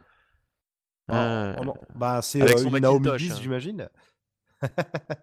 non, non, c'est pas encore plus. Teen Lantern, qui est un nom qui a déjà existé. Il y avait, euh, il y avait un récit. euh, C'était, euh, alors je sais plus, c'était Mark Wade ou oui qui avait fait ça. C'était un- une, une époque où il faisait des comics qui se passaient à différentes périodes où Wild West avait eu pendant le temps d'un épisode un anneau était devenu Teen Lantern. Enfin, c'est un vieux truc quoi. Le nom existait déjà avant, mais là c'est un tout nouveau personnage.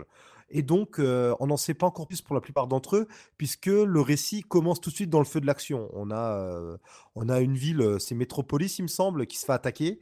Et comme par hasard, il y a un peu trop de hasard d'ailleurs, les personnages sont tous là. Et alors tout ça est lié au monde d'Améthyste.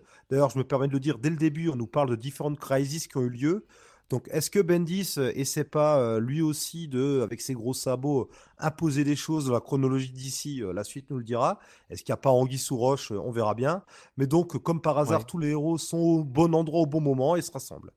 D'accord. Et est-ce que c'est bien? Est-ce que ça t'a ça t'a fait plaisir de lire ce truc-là ou est-ce Bah, que finalement euh, pff, Écoute, plutôt, oui, c'est c'est dynamique, ça se lit vite. Alors, je l'ai déjà dit plusieurs fois, mais j'espérais voir Bendis écrire sur les jeunes héros en arrivant sur l'univers d'ici, parce que chez Marvel, il avait montré que euh, il pouvait bien les écrire. Il y a des contre-exemples aussi, mais euh, ces Ultimate Spider-Man, que c'est avec Peter Parker, avec Miles Morales, c'était quand même souvent cool. Donc, le récit en lui-même est sympa. Ça- va un peu vite. Alors, c'est un peu trop gros ce coup d'eux. Tout le monde est comme par hasard au bon endroit. Mais bon, pourquoi pas. Allez, si c'est pour vite les rassembler, euh, qu'on passe cette partie-là, je veux bien euh, euh, accepter ça. Alors, niveau chronologie chez DC, c'est toujours autant le bordel parce que Bart Allen dit euh, Ouais, super, euh, les Young Justice sont de nouveau de retour.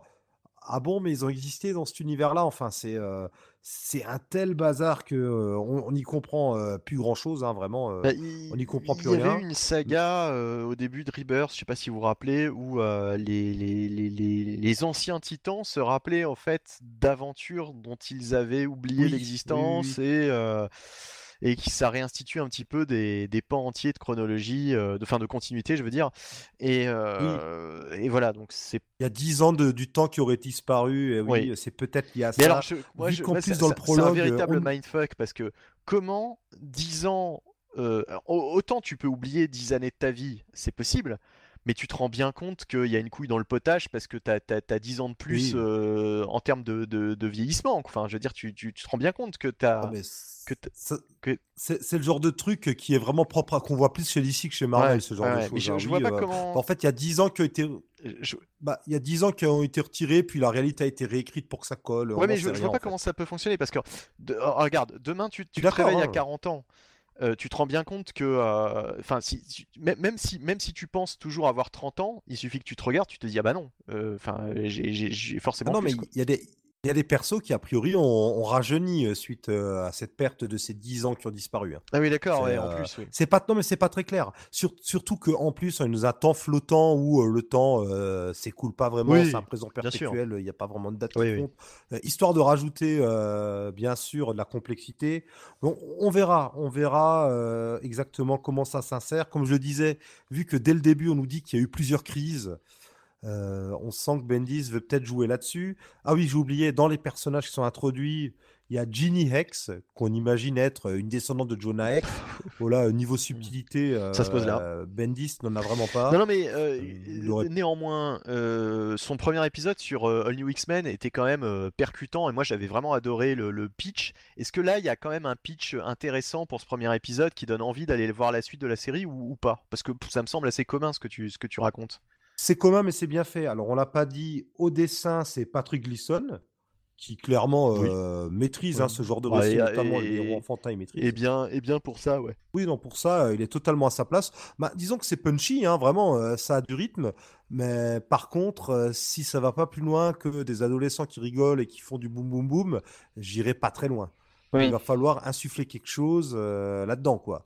Pour, euh, alors, c'est Hmm. pas aussi naze que euh, Miles Morales Spider-Man que j'avais lu le mois dernier où je déplorais justement le départ de Bendis, mais va falloir rehausser un peu le bousin. Et j'ai bon espoir que, euh, comme ça a l'air lié à la mythologie profonde de DC, euh, on ait quelque chose.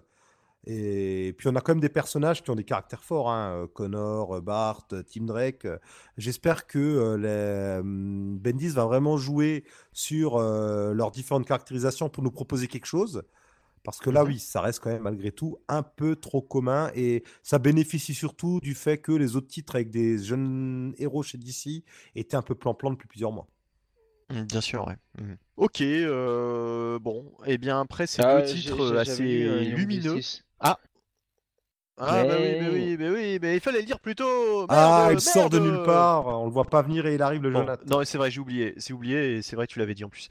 Donc vas-y, Jonathan. Ah mais euh, pareil, hein, c'est tout ce que j'aime quoi, des euh, adolescents qui font des blagues, euh, On dirait la pub McDo. ouais. c'est C'est tout ce que j'aime. ouais, c'est tout ce que j'aime. euh, bon alors euh, moi le côté bon numéro 1, on réunit l'équipe tout ça, bon bah qu'est-ce que tu veux, on peut pas en passer, euh, on peut pas faire autrement de toute manière. Moi ça me gêne pas, euh, mais après bon toujours le ton, euh, euh, le ton adolescent, la petite blague qui va bien au moment où il faut, où, ça va bien, enfin.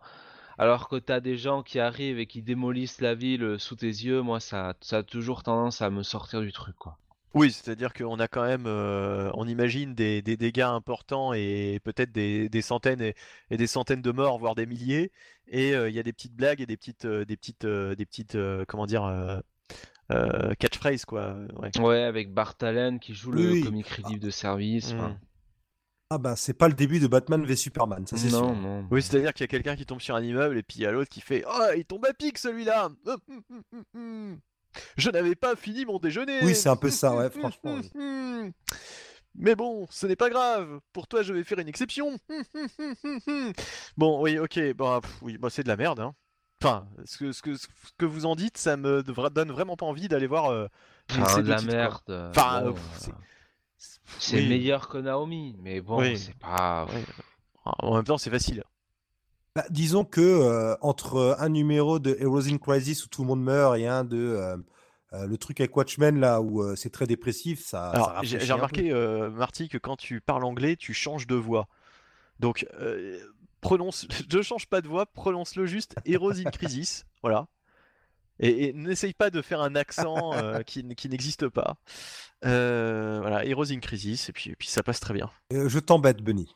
Ah non, non, non, pas du tout. Non, mais je dis ça aussi pour toi. hein. Après, euh, après, si tu veux continuer à dire euh, Heroes in Crisis, tu peux, tu peux. hein, mais, euh, c'est juste que ça fait bizarre. Bon, bref, euh, oui. Bon, euh, du coup, euh, on va peut-être passer à une autre review. Euh, on reste dans le lumineux, dans le chatoyant avec Shazam. Euh, ouais, tout à fait. Et euh, écoute, euh, là, j'ai envie de te dire, mon gros coup de cœur du mois. J'avais beaucoup aimé le numéro 1. Alors, c'est écrit par Geoff Jones, qui, euh, on le sait depuis longtemps, euh, est assez attaché au personnage de Shazam, qu'il avait ramené au début du New 52. Ouais. Et ça faisait un moment qu'on attendait qu'il relance vraiment une série. Alors là, ce n'est plus Dave Eaglesam au dessin comme au premier numéro.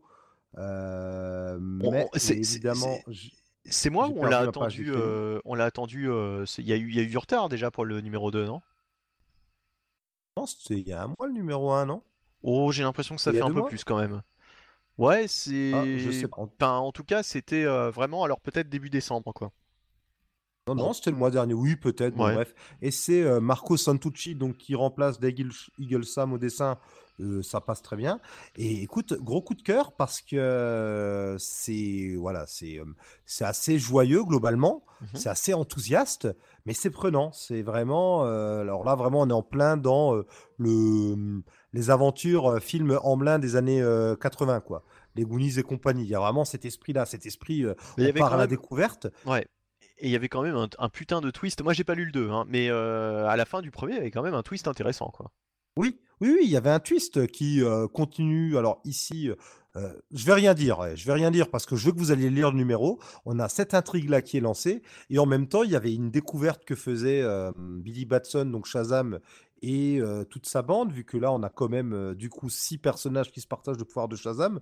Eux faisaient une découverte qu'on peut révéler, c'est que finalement, le rocher de l'éternité était au centre de sept royaumes. Alors bon, dans le monde de Shazam, le, chiffre 7 est très important. Et en fait, ce qui se passe, ce qu'on peut voir dans cet épisode, c'est que Geoff Jones continue sur sa lancée initiée lors des backups de Shazam de Justice League, à savoir vraiment reconstruire tout l'univers de Shazam En plus, en repartant vraiment de zéro. Et c'est un travail qui me fait vraiment penser à ce qu'il a fait sur Green Lantern, parce qu'il Ah oui, replace. oui, euh, là, il replace les différents vilains. On avait eu Black Adam et Sivana euh, dans le premier volume. Là, ben, alors Black Adam est plus là pour l'instant, on a Sivana et Mr. Mind. Euh, on découvre de nouvelles choses. Ben, il avait introduit les différents anneaux des Green Lantern. Ben, alors là, il introduit les différents royaumes euh, de la magie. Euh, il introduit Ouais. autre chose par rapport aux différents champions. On a subtilement, euh, le temps d'une phrase, tout à la fin, euh, on a une, page qui parle de Mr. Mind et ça introduit, euh, je crois que c'est à ce moment-là ou avant, je sais plus, ça introduit quelque chose par rapport aux différents champions euh, qui donnent leur pouvoir à Shazam que je trouve assez rigolo. Il y a un personnage qui apparaît à la fin qui lui aussi révèle quelque chose. Enfin, vraiment, on est dans une reconstruction totale de l'univers de Shazam. C'est parfaitement maîtrisé. Il insuffle du 109 et c'est entraînant. Alors là, autant Young Justice. Même si j'ai dit que j'ai bien aimé, bah, ça reste quand même très très léger. hein. Ça reste un peu feignant et très classique. Autant là, euh, c'est bien plus entraînant. On est vraiment dans un récit euh, sur le long cours euh, qu'on a envie de suivre. Enfin, pour ma part, je suis dedans, quoi. D'accord. Donc là, je vous recommande vraiment, essayez Shazam. Et si vous n'aviez pas lu euh, les backups qui ont été euh, réunis euh, dans un seul volume, aussi bien en VO que chez Urban, franchement, c'est pas grave. Si vous savez qui est Shazam, il n'y a pas de souci, vous pouvez y aller. Oui, oui. Puis je pense que Urban euh, fait toujours le nécessaire pour euh, nous réexpliquer un peu les choses euh, avant de, de se lancer dans la lecture, quoi, de toute Bah façon. là, pour, pour le coup, dans la VO, il y a une page récap. Cette fameuse page récap qui manquait souvent chez Oui. DC, là, elle y est. hein. Mm. Vraiment, on nous replace. Ah bah, je veux dire, pour, pour ceux tout. qui attendraient euh, ensuite Oui, la, oui, la oui. sortie VF, gageons que Urban fera le taf, quoi. oui, bien sûr. Euh, ok, ok, ok. Jon- euh, Jonathan, tu l'avais lu le Shazam numéro 2 Non. Eh bien, merci Jonathan. Nous allons passer donc à Marvel avec les sollicitations d'avril. Eh oui, oui. euh, que de sollicitations. Oh là là. Oh là là, oh mais euh, dis donc. Oui. Ah ben, eh ben, écoute, Hein? maintenant que l'événement Infinity Wars est terminé en VO, qu'est-ce qu'ils vont faire? Ils vont lancer un autre event. Oui, alors le fameux War of the Realms qu'on avait annoncé euh, il y a déjà un petit moment euh, dans cette émission euh, par Jason Aaron euh, et Russell Dotterman au dessin, de mais euh, Jason Aaron a toujours dit, oui, voilà, c'est ça, c'est-à-dire que Jason Aaron pour lui c'est vraiment le le, le- point culminant de son run.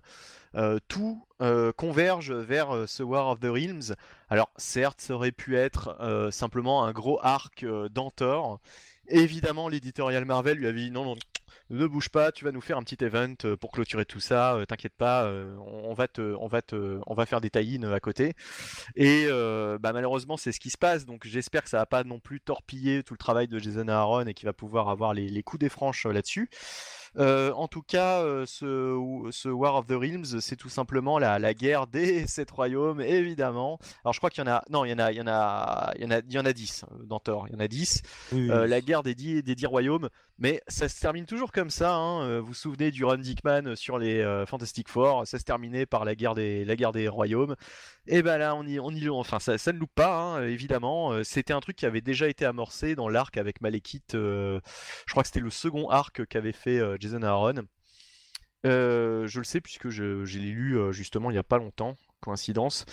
Et, euh, du coup, euh, du coup, bah ma foi, euh, je, je- je suis assez confiant en fait euh, sur, euh, sur ce War of the Realms puisque euh, Jason Aaron sur Thor, euh, euh, bah, jusqu'à maintenant, il nous a quasiment jamais déçus quoi. Ah oui, donc que ce soit Oui, avec, oui, euh, reste après- constant, oui. avec le perso d'Odinson ou, euh, ou de Tourette. euh, Odinson. Odinson, Odinson, c'est celui qui va sur une île, c'est ça? Oui, Odinson. Formidable. Voilà. Formidable.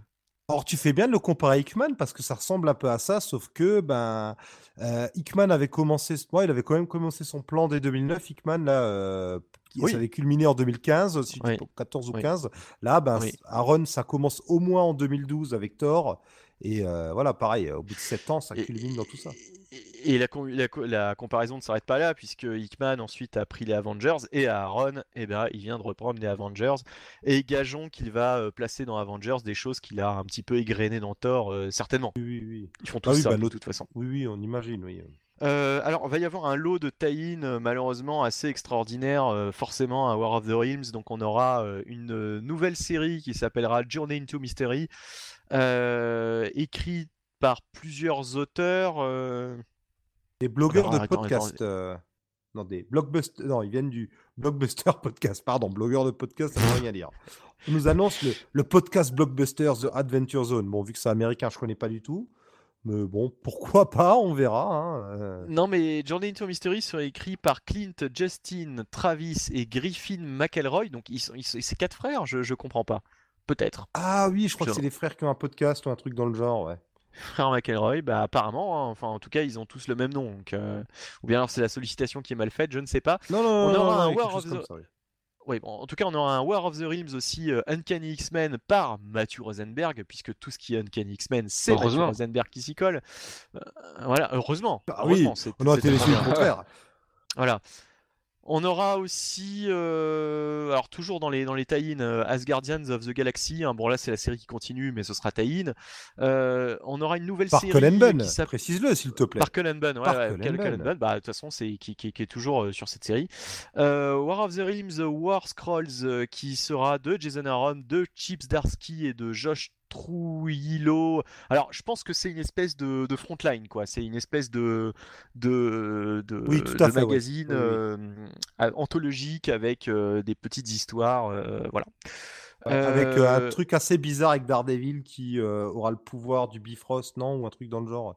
Je crois que c'est là-dedans que ça aura lieu, ça. Oui, exactement. C'est là-dedans. On aura Venom aussi qui, qui est, qui est tie-in, et pour l'occasion, c'est Cullen Bunn qui écrira Venom euh, numéro 13, donc ce ne sera pas. Ce sera pas Donny Cates. Euh, Donny Cates va prendre des vacances euh, pour de Venom, je ne sais pas. En tout cas, j'espère qu'il reviendra et gageons qu'il reviendra. Je pense qu'il a pas voulu être emmerdé avec War of the Realms. Il s'est dit, oh, écoutez, euh, moi je m'en fous, vous m'appellerez quand ce sera terminé et je reviendrai sur Venom ensuite. Et il a bien raison. Euh, War of the Realms The Punisher également euh, par Gary Dugan. Voilà, donc euh, une série Punisher, enfin une mini-série Punisher du coup. Unbeatable Squirrel Girl sera aussi tie-in, toujours par Ryan North, hein, qui, tient le, titre depuis, depuis longtemps déjà, puisque ce sera le 43e numéro. Qu'est-ce qu'on aura d'autre? Bah, Je crois que c'est tout. Je crois que j'ai fait la liste, en tout cas pour ce mois de de- d'avril, donc de tous les, de tous les tie-in. Gageons qu'il y aura d'autres séries et d'autres tie-in euh, qui vont s'ajouter à toute cette euh, liste déjà trop longue euh, dans les mois qui, qui vont suivre. Mais en tout cas, mais en tout cas voilà, on a aussi toujours la série Avengers No Road Home qui se poursuit hein, par Ali Wing, Mark Wade et James Hub. Et il y a un truc intéressant, et justement, je voulais vous poser la question, petit débat improvisé. Euh, Savez-vous que, je sais plus si on l'avait dit, mais Conan fera donc une, Ouais. un- une apparition dans, euh, pardon, j'ai tapé dans le micro, dans Avengers. Euh, dans cette mini-série, il fera une apparition. Il va donc directement être confronté. Enfin, l'univers de Conan va être confronté à l'univers Marvel. hein, très très peu après son, son retour. hein, voilà, euh, quatre mois après. Euh, trois mois après même d'ailleurs.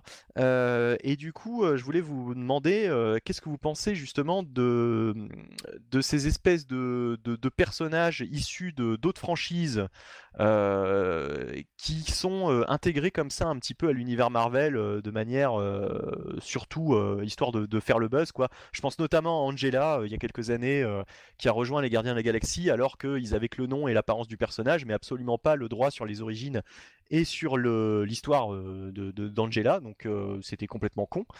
Euh, Est-ce que vous êtes plutôt friand de ce type de, de, de, de rencontres ou est-ce que c'est pour vous un truc totalement casse-gueule qui ne devrait, euh, qui devrait pas être fait quoi?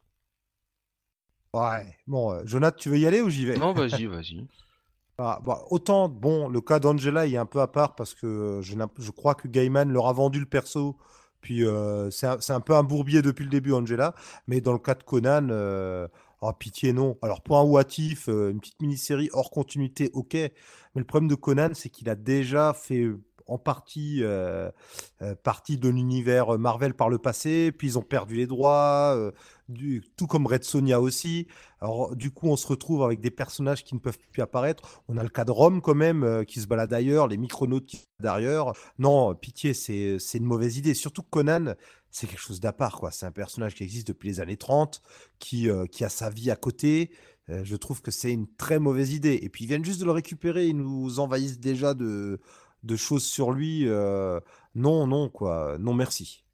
D'accord. dans ce cas-là, Moi, je, pensais, je pensais que tu allais être justement euh, plus enjoué Ah non, euh, mais sur Conan. ça, ça me fait marrer, euh, Conan contre Hulk euh, ou ce genre de choses, oui, mais pas que ce soit officiellement intégré dans la continuité. Là, vraiment, c'est une mauvaise idée pour moi.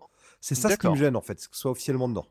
D'accord. Ou alors, à la limite, on nous explique que, comme Conan est un personnage de fiction, ils le font apparaître. C'est une explication comme ça, ok. Mais que ce soit le vrai Conan et tout, non, parce que un jour ou l'autre, ils vont reperdre les droits et ça va être le bazar. quoi. Bah, ce qui est étonnant, c'est qu'on n'ait pas eu encore les Gardiens des Galaxies qui rencontrent les... le- le- l'univers de Star Wars, quoi. Ouais, C'est- c'est- pas- en- pareil. Oui, alors après, peut-être que Star Wars, ils attendent Conan. vraiment, vraiment euh, la bonne histoire, le bon truc. C'est, je sais pas. Ou peut-être que Conan, ils se disent, on va pas le garder longtemps, on en profite à Conan, fond on va le mettre dans. Star Wars. Je sais pas. sait Oh, ça va finir par arriver, hein, qui sait. hein. Conan of the Galaxy. D'a- D'ailleurs, j'en profite. euh, Je crois qu'il y a une rumeur que euh, Marvel, je crois que c'est Marvel qui veulent récupérer euh, Red Sonja. J'ai un doute. J'ai un doute. Ouais, je crois, oui. Je vais vérifier, mais je me demande.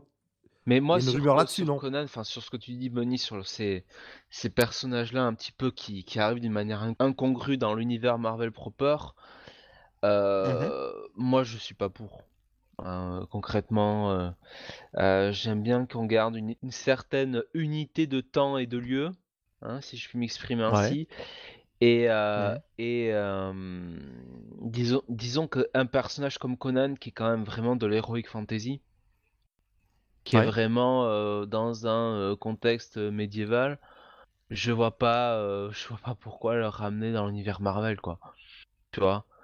Ouais. À la limite, tu vois, Angela, bon, pourquoi pas, tu vois, dans l'univers de Thor, c'est pas, c'est pas déconnant, quoi. À la limite. Mais justement, euh, Conan, est-ce que ce serait, sans mauvais jeu de mots, est-ce que ce serait pas déconnant de le voir un petit peu euh, interagir avec Ouais, mais alors, euh, dans, dans une autre époque, genre Thor au, au Moyen-Âge. Ah oui, oui. Alors, alors ce- cela dit, il faut préciser, Avengers No Road Home, semble-t-il, ils sont apparemment dans une autre dimension, dans une autre époque, quoi. Enfin, Mm. c'est, c'est, c'est- ce Oui, sera pas oui, il y a- forcément euh, Conan qui débarque dans l'univers Marvel, ce sera plutôt les personnages des Avengers, enfin euh, certains des, des Avengers qui iraient plutôt dans l'univers de Conan. C'est, c'est pas le con- c'est le contraire, quoi. Oui, il y a un bazar de ce genre-là. Oui, oui, il y a un bazar euh, spatio-dimensionnel. Oui, oui, oui. Ouais. Donc, Après, euh, j'ai j'ai un problème avec bon. Conan, c'est c'est pas un perso à super pouvoir, quoi, quoi, tu vois. oui. Oui. ça, à la limite. euh, Mais, mais euh, j'ai envie de vous dire euh, Hercule. Hercule, euh, à de base. euh, Enfin, Oui. il, il a ici, oui, vous allez me dire, il a une super force parce que c'est un, Un dieu. un- Oui, il a une sorte super- de, Non, mais c'est oui. juste que Conan, pour... c'est juste que Conan, pour moi, il a un univers qui est tellement à part. Enfin, il a- c'est Mm. déjà un univers partagé à lui tout seul. Ouais. Et euh, c'est rajouter une licence euh, qui ne devrait rien avoir à faire avec Marvel dans Marvel, quoi. C'est Mm. comme s'ils récupéraient le Seigneur des Anneaux ou euh, d'autres Ouais. choses comme ça, qu'ils l'intégraient à leur continuité. C'est et ils risquent de le perdre un jour. C'est aussi Mm. ça qui est bête. Mm. Surtout ça, en fait. Oui.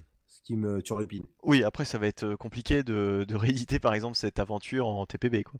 Oui. Effectivement. Bah, la preuve, on a, il y a, y, a y a des numéros de Marvel Two in One ou de Marvel Team Up où il y a, euh, y a Conan ou des What If aussi avec Conan, Red Sonja, Doc Savage aussi, il me semble, qui peuvent plus être édités. Il y a des problèmes avec Fu Manchu aussi. On a, on a eu plein de problèmes de droit comme ça et on se dit, mais ils retiennent pas la leçon. C'est à croire qu'ils ne retiennent pas la leçon, quoi. Hmm. Euh, sinon, on a un Thanos numéro 1. Euh, Thanos revient avec une nouvelle série régulière par Tiny Howard. Et Tiny Howard, c'est marrant parce que c'est un nom qu'on va retrouver euh, assez souvent chez Marvel dans les mois qui viennent. Quoi. Alors là, je vous dis, on, va la, retrouver ou on va le retrouver. Je ne sais pas d'ailleurs si c'est un homme ou une femme. Toujours est-il que je ne sais plus, j'ai oublié sur quelle autre série il y avait ce- ce- cet auteur. Marvel Knights euh, 20e année, là, le, la Ah, mini-série. euh, aussi, ouais, ouais, non, mais alors c'était pas, voilà. c'était pas forcément celle-là que je pensais en plus. Et elle va être sur euh, Age of Conan Bellit qui, je crois, Ah, c'est commence ça, en alors, mars. peut-être, ouais, ça doit être ça. Ça doit être là-dessus que je l'ai vu. Euh, mais la plus grosse nouvelle, la plus grosse nouvelle, et là je pense que vous allez sauter au plafond de joie, c'est quand même la création de cette nouvelle série Major X. Et Major X Ah qui est une série. Bon, je te laisse, je te laisse le dire. Elle est complètement. Parce que là, je, je pense Oh que non, t'es vas-y, vas-y. j'étais- Mais non, mais Rob Liefeld, encore lui est de retour. Rob Liefeld. Alors, euh, il fait juste les dessins du premier épisode. hein, Faut pas non plus. euh, se... Faut, pas déconner. faut ouais. pas déconner. euh, Il écrit, il écrit Rob il écrit, il écrit surtout. Alors, alors ça va être un, un scénario de ouf. Hein. Qui est Major X Un nouveau personnage qui ressemble un, petit peu X à un G.I. Joe. Ouais, enfin, il, ressemble un petit En peu fait, à, un- il- à un G.I. Joe avec un X sur la tête. On a l'impression que c'est, euh, euh, tu sais, euh, un méchant de G.I. Joe. euh, avec, il a une espèce de casque, mais avec un X. Donc, Il euh, ressemble à la dire. de Cyclops qu'il avait. euh, Oui, aussi. Non, mais comme le dit euh, Jonathan, en fait, il, il a juste recyclé son concept du Commander X, qui avait déjà été réutilisé différemment dans les années 90, c'est tout quoi. C'est il Ça, recycle ouais. un très vieux concept. Ouais, ouais. Euh, mais voilà, donc il y aura deux numéros en plus. Hein, bonheur n'arrive jamais seul. Euh, deux numéros. Donc euh, le premier scénarisé et dessiné par Rob Liefeld et le deuxième scénarisé par Rob Liefeld et dessiné par Brent Peebles. Je sais même pas qui c'est. Ça doit être un l'un des Sans émules, doute euh, le- oui. Le, le cousin de Mario Von Peebles, peut-être, je ne sais pas. Bon, en, en tout cas, euh, en tout cas, voilà. Donc le mystère. Qui est ce nouveau personnage D'où vient-il Que veut-il Euh, Est-ce que vous avez d'ailleurs une, Ah, mais- une une idée de qui est ce Oui, la on le sait d'où il vient. Ouais, Bah vas-y alors. Alors c'est pas dit, alors c'est pas dit dans le pitch officiel, mais euh, visiblement il viendrait d'une dimension. Alors c'est pas très clair si c'est un monde parallèle ou une dimension supérieure où il n'y a que des mutants et suite à je ne sais pas quoi, Age of X ou, ou non Age of X-Men ou je sais pas quoi. Enfin, on sait pas si c'est lié à ça ou pas, mais euh, les mutants meurent dans sa dimension et il vient dans l'univers Marvel pour se venger. Eh bien, pendant que tu étais en train de dire ça, j'étais en train de, de- m'étrangler. Donc, euh, poursuivez sans moi. Voilà. Le temps que je reprenne mon souffle. Merci. Eh ben, écoute, euh, comme une bonne idée de série n'arrive jamais seule, on a la série Symbiote Spider-Man par euh, Peter David euh, à l'écriture et Greg Land au dessin qui débarque. Alors, euh, bon, je suis ironique, mais ça, ça peut être quelque chose de sympa comme c'est Peter David qui écrit et ça peut t'intéresser. En gros, c'est, ça va être une. Alors, je pense que ce sera une série limitée, c'est pas très très clair là-dessus, qui se passera à l'époque où Spider-Man portait le costume noir. Et oui, encore une fois, on va piller le passé euh, des euh, personnages Marvel. hein. Et Ouais, actualité, Je, je- je ne sais pas si c'est une série régulière, j'ai pas compris, ou si c'était juste un one shot. non, alors ce sera, alors non, ce sera pas juste, alors je sais pas, je crois que c'est une série Une limitée, si je maxi-série. dis pas de bêtises.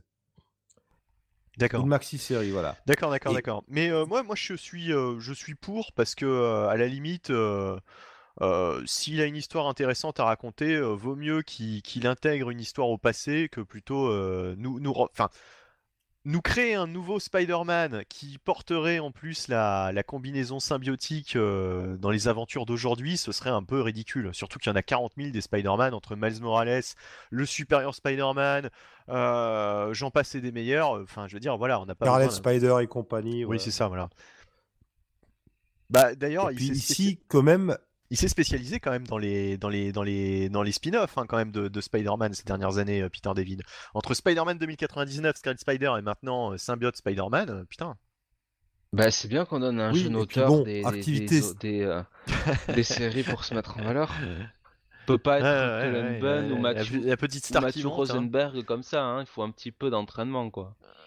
Ouais, ouais. Je crois qu'il vient de muer hein, d'ailleurs. Ah, je pense que Christos Gage devait être euh, occupé euh, ce mois-ci, donc ils se sont dit, bon, on va prendre notre autre auteur de secours, euh, Peter David. Ouais. Euh, Bon, Bah. par contre, est-ce qu'il vient avec une bonne idée à lui? Je sais pas, vu que Spider-Man affrontera Mysterio et que c'est sans doute pour faire écho au film Spider-Man Far From Home qui sortira dans quelques mois. Je, je sais pas trop, on verra. Ouais, enfin bon, bref, euh, bah, c'est peut-être l'occasion euh, qui, qui fait que du coup euh, ils lui ont demandé de, de sortir ça maintenant. Je ne sais pas. En tout cas, il y aura l'arc, on sera en plein dans l'arc Hunted aussi dans, dans Amazing Spider-Man. Alors, chose intéressante, il y aura, semble-t-il, un numéro par semaine, puisqu'il y a quatre numéros d'Amazing Spider-Man qui sortent en ce mois de- d'avril. Euh, oui, oui, oui, on dirait. Ouais, ouais, bon, Eh on va oui. en bouffer du Spider-Man, puisque à côté, on a d'autres séries. On a quand même la série euh, Friendly Neighborhood qui continue. Ah bah donc, déjà que euh, quand euh, Spider-Man était chez, chez la Sony, dès qu'il y avait un film, un film qui sortait, Marvel se réveillait pour nous sortir un, pa- un paquet de trucs sur Spider-Man. Maintenant qu'ils ont récupéré les droits, pour le MCU. Ouais. euh, Oui, oui. Ouais, ils vont pas se priver. Mais euh, tiens, euh, on se posait la question l'autre fois, euh, Spider-Man Life Story, donc numéro 2 par Chip Zdarsky, euh, qui revient là, cette fois-ci sur les années 70, c'est bien l'homologue, hein, euh, là c'est très clair, de euh, Grand Design, quoi. Ça prend décennie par On décennie, oui. euh, l'histoire de Spider-Man.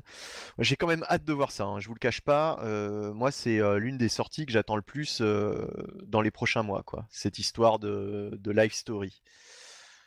Même si je suis un Oui, petit oui, peu aussi, comme c'est vous. juste je- dommage que du coup, ce soit Voilà. pas être Piscor. Ouais, ouais, je suis, je, suis, je suis un petit peu comme vous, je suis un petit peu déçu que ce soit pas Ed Piscor, mais en même temps, euh, bon, c'est un tel travail de Romain que peut-être il avait pas le temps et qu'il aurait pas tenu les délais, quoi. Enfin voilà, quoi. Bref, euh, donc euh, je parle, je parle. Est-ce que vous avez vu d'autres choses sur ces sollicitations Marvel? Ou est-ce qu'on a fait un peu Ouais, le tour? éventuellement le retour de Marvel Team Up par euh, Eve Ellewing, la femme de Halloween. Ouais, qui, qui, Donc, qui on retrouvera sur, euh, sur Iron Heart aussi. Hein, euh, c'est elle qui, qui, qui relance cette, Oui, cette tout à fait, série. oui. enfin qui lance cette série, euh, puisque c'est le, le- le- le- la série solo. hein. Euh, oui, donc Marvel Team Up, le principe c'est toujours euh, Spider-Man, je crois, qui fait équipe avec une autre, euh, un autre super-héros, ou bien alors là, cette fois-ci, ce sera uniquement Miss Marvel avec un autre super-héros Marvel, je ne sais pas, du coup. A, a priori, euh, pour le premier numéro, c'est Miss Marvel et Spider-Man. Enfin, pour le premier numéro, le premier arc, euh, c'est pas précisé. Et ça devrait tourner. Alors oui, Spider, euh, Marvel Team Up à la base, c'était soit Spider-Man, soit la Torche Humaine parfois qui faisait équipe avec quelqu'un d'autre. Voilà. Parfois les deux ensemble. Et il y a eu plusieurs itérations. La dernière, dans les années 2000, c'était pas forcément Spider-Man, c'était parfois d'autres super-héros qui étaient ensemble. Et, Mais en général, quand on ressort une nouvelle série Marvel Team Up, on met toujours Spider-Man Voilà. Et il y avait aussi le fameux Marvel 2-in-1 avec la chose qui faisait équipe avec euh, un autre super-héros Marvel. Oui, voilà. Et d'ailleurs, ils ont relancé Oui. avant euh, Fantastic Four euh, Marvel 2-in-1 avec euh, donc euh, la chose et, et la torche. Euh, Oui. Bah, D'ailleurs, ah, ça s'est arrêté ou pas? Ça je encore, je hein, crois que ça s'est arrêté justement avec le retour des, des 4 Fantastiques au complet du coup. Puisque la, la- la série n'avait Oui, plus lieu d'être. Il y a encore eu quelques épisodes ensuite. D'accord, Ça a dû s'arrêter là parce que ça a continué encore 2-3 mois. d'accord, ok. Euh, parce qu'en tout cas là, je pense qu'elle a bien disparu maintenant. Et Euh, là, elle a disparu. Il n'y en a pas en, en avril. Ouais. Ok, est-ce qu'on a fait le tour euh, du coup des sollicitations? J'ai l'impression, oui. Ah ouais, je vois rien d'autre là tout de suite. Oui, ok, bon bah alors si c'est pas là tout de suite, euh, continuons avec euh, bah euh, j'ai envie de dire des reviews puisque finalement les news on les a fait en même temps que les sollicitations, hein, euh, Major X et compagnie. Euh, donc euh, on va faire euh, quelques petites reviews. On commence par quoi du coup? Puisque vous vous parliez de, de Friendly Neighborhood Spider-Man, on vient de parler de Spider-Man, donc on va peut-être commencer par celui-là. Allez, le Friendly Neighborhood Spider-Man, nouveau titre euh, régulier autour de Spider-Man, troisième du coup titre régulier. Non, alors Spectacular s'est arrêté. Justement, il remplace Spectacular. Ah d'accord, il remplace Spectacular. Ah ouais d'accord. Ah bah tiens. Ouais. Ah oui En fait, il remplace Spectacular. Bon, par contre, du coup, à côté, on a des titres parallèles comme celui sur Miles Morales ou euh, celui sur Octopus. Ouais. Et tiens, j'ai l'impression qu'il n'y a plus rien en ce moment sur les Spider-Woman. Mais euh, donc voilà, ça remplace euh, Spectacular qui s'est arrêté. Donc il n'y a, plus que deux Lorsque- titres avec, euh, Peter Parker quoi, c'est ça. Voilà, ouais, on a que deux titres. Bon, là, pour le coup, ils nous ont quand même mis deux numéros de euh, Friendly ce mois-ci. Ça n'a pas l'air d'être le rythme euh, qui continuera ensuite. Et puis tant mieux, parce qu'au bout d'un moment, ça fait quand même un peu trop à encaisser dans le mois, vu que Amazing est déjà euh, à deux numéros par mois. Et donc, euh, c'est écrit par euh, Tom Taylor, l'une des valeurs montantes des comics de ces cinq dernières années, quand même, hein, Tom Taylor. En général, ils font des choses que par ici, on apprécie pas mal et les dessins sont de Juan Cabal. Alors, l'idée, c'est donc de se centrer, ben, comme le nom le dit, sur Spider-Man et son entourage, son quartier. On est totalement dans ce qui a été introduit par Nick Spencer, à savoir euh, Peter Parker qui est en colloque avec euh, Randy Robertson et euh, Boomerang, Ouais. Fred Myers. Et on va aussi explorer ici euh, ses voisins. On va découvrir euh, une femme qui est euh, alors, je sais pas si c'est la gardienne officielle ou officieuse de l'immeuble. Enfin, vous voyez, il y a toujours une personne, souvent une vieille personne, qui se, Est-ce qu'elle a, est-ce qu'elle a un balai? qui est un peu une présidente du syndic non Est-ce officielle. qu'elle a un balai? Non, mais presque. Non, mais en fait, elle est sympa. Puis on a aussi euh, Tante May qui est mise en avant euh, dans le premier épisode. On a une voisine qui est mise en avant. Et euh, on est vraiment dans une dynamique, euh, moi, qui me fait penser à ce que fait actuellement euh, Nick Spencer sur, euh, sur Amazing. D'ailleurs, euh, dans le deuxième numéro, on a le Caïd qui apparaît. Hein, on n'oublie pas. coucou. Oui, voilà, oui, il est jamais bien loin. Enfin, le Caïd qui est maire. J'ai fait un gros bide.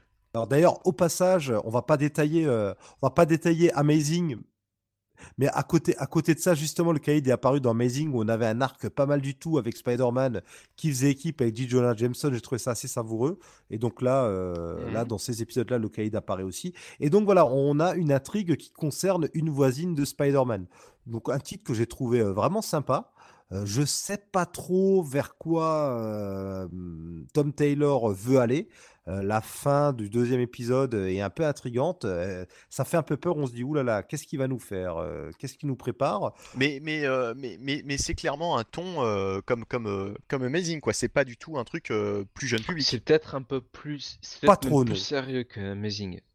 Ah bah écoute, bah, c'est très bien alors. Alors je vais, je vais, je vais, l'essayer alors. Je vais l'essayer parce que je, me, je me demandais ce que c'était en fait ce titre. Je savais pas trop comment le prendre. Bon, en même temps, Tom Taylor, euh, il fait euh, généralement un truc plutôt adulte. Oui, oui, oui.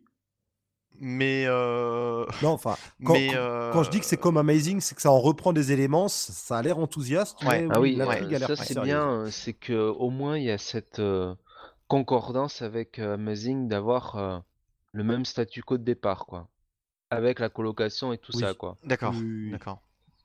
Ouais, bah non, mais c'est bien. Mais euh, moi, je te rejoins, Marty, aussi. J'ai bien aimé ce dernier arc euh, en trois parties, hein, avec euh, le, team-up avec. Jonah Jameson et le retour d'un ancien ennemi. Enfin, un ennemi vraiment très classique et très ancien. avec son nom qui est pris au pied de la lettre, d'ailleurs, durant l'arc de cet ennemi. Ça, ça, m'a fait marrer, ça. oui, oui, oui, c'est vrai. C'est vrai, c'est vrai. Il n'était pas comme ça d'habitude, enfin euh, de base, mais, euh, mais là, ouais, carrément. Et euh, bah, enfin, avec un petit mystère, voilà, en trois parties. Ouais, en fait, pour revenir sur Friendly Neighborhood, ça me mmh. fait penser. Alors, je prends des pincettes, hein, je mets des guillemets, tout ce que vous voulez, mais est-ce qu'on n'aurait pas une intrigue qu'on aurait pu voir chez GMS Je ne sais pas ce que tu en penses, Jonath mais c'est l'effet que ça m'a un peu fait. Quand tu, tu, tu, m'intrigues là. Pour l'instant, n'exagérons rien hein, quand même. Euh... Euh, je, je veux pas trop exagérer, mais on lorgne quand même plus ah d'un Spider-Man peut-être à la GMS que euh, façon ce qu'on a eu pendant 10 ans avec. Euh, euh, il s'appelle déjà un peu mystique peut-être? Peut-être mystique, peut-être mystérieux, des thèmes adultes. Il y a aussi un thème qui a l'air adulte, je vais pas trop en dire, qui est abordé là voilà, c'est ce à quoi ça m'a vaguement fait penser. Je me dis que peut-être, connaissant Tom Taylor, on se dirige vers un truc à la. Franchement, peut-être. Hein. Et euh, par rapport à Tante May aussi. Ah, par rapport ça, à Tante aussi. Ça, par contre. Ça, par contre, euh, oui, oui. Là, par contre, bon. Le, le backup du euh, premier numéro, là, c'est du numéro 1, c'est dramatique. c'est l'enfer. Oui, c'est l'enfer d'une certaine manière. C'est dramatique, quoi. Franchement, euh, ça fait euh, des années qu'on a fait ça, on en revient encore là, ça. C'est chiant, putain, quoi. C'est chiant. Je vais pas dire ce que c'est, mais. Euh, et oui, le docteur Octopus revient draguer Tante May, et voilà, on vous a tous spoilé. Le docteur Octopus, si ça, ça encore avec les tentacules, je dis pas, mais là, enfin, c'est. Et moi aussi, je veux me la faire, la tonte, là. J'arrive, là. je vous signale que vous êtes encore à l'hôpital. Oh là là, ils vont parle le j'ai euh, donc euh, non mais c'est euh, enfin ce backup est dramatique mais par contre d'un point de vue général moi ces deux numéros de Friendly Neighborhood m'ont plus intrigué sur la suite que veut donner Tom Taylor et la vision qu'il a de Spider-Man que ce qu'a fait Nick Spencer quoi. Ok. Oui, ouais. Bon, allez essayer ça même si ça reprend les éléments de base de Nick Spencer, il a l'air de se diriger vers totalement autre chose. Et c'est finalement ce qu'on demande à un deuxième titre Spider-Man. Mmh totalement. Eh bien, eh bien voilà, bah, vendu. j'irai voir, j'irai voir ce titre. pour le moment, je suis passé à côté. Je te conseille le backup. commence par le backup. Oui, oui, j'ai commencé par les j'ai commencé, je vais me faire un plaisir par, par lire ce backup et même le relire une seconde fois tout de suite euh, pour bien l'apprécier à sa juste valeur. Mais euh, je vais peut-être vous laisser parler aussi d'un autre comic que j'ai pas lu. C'est la relance euh, de Guardians of the Galaxy, puisque ça a été relancé par Donny Cates.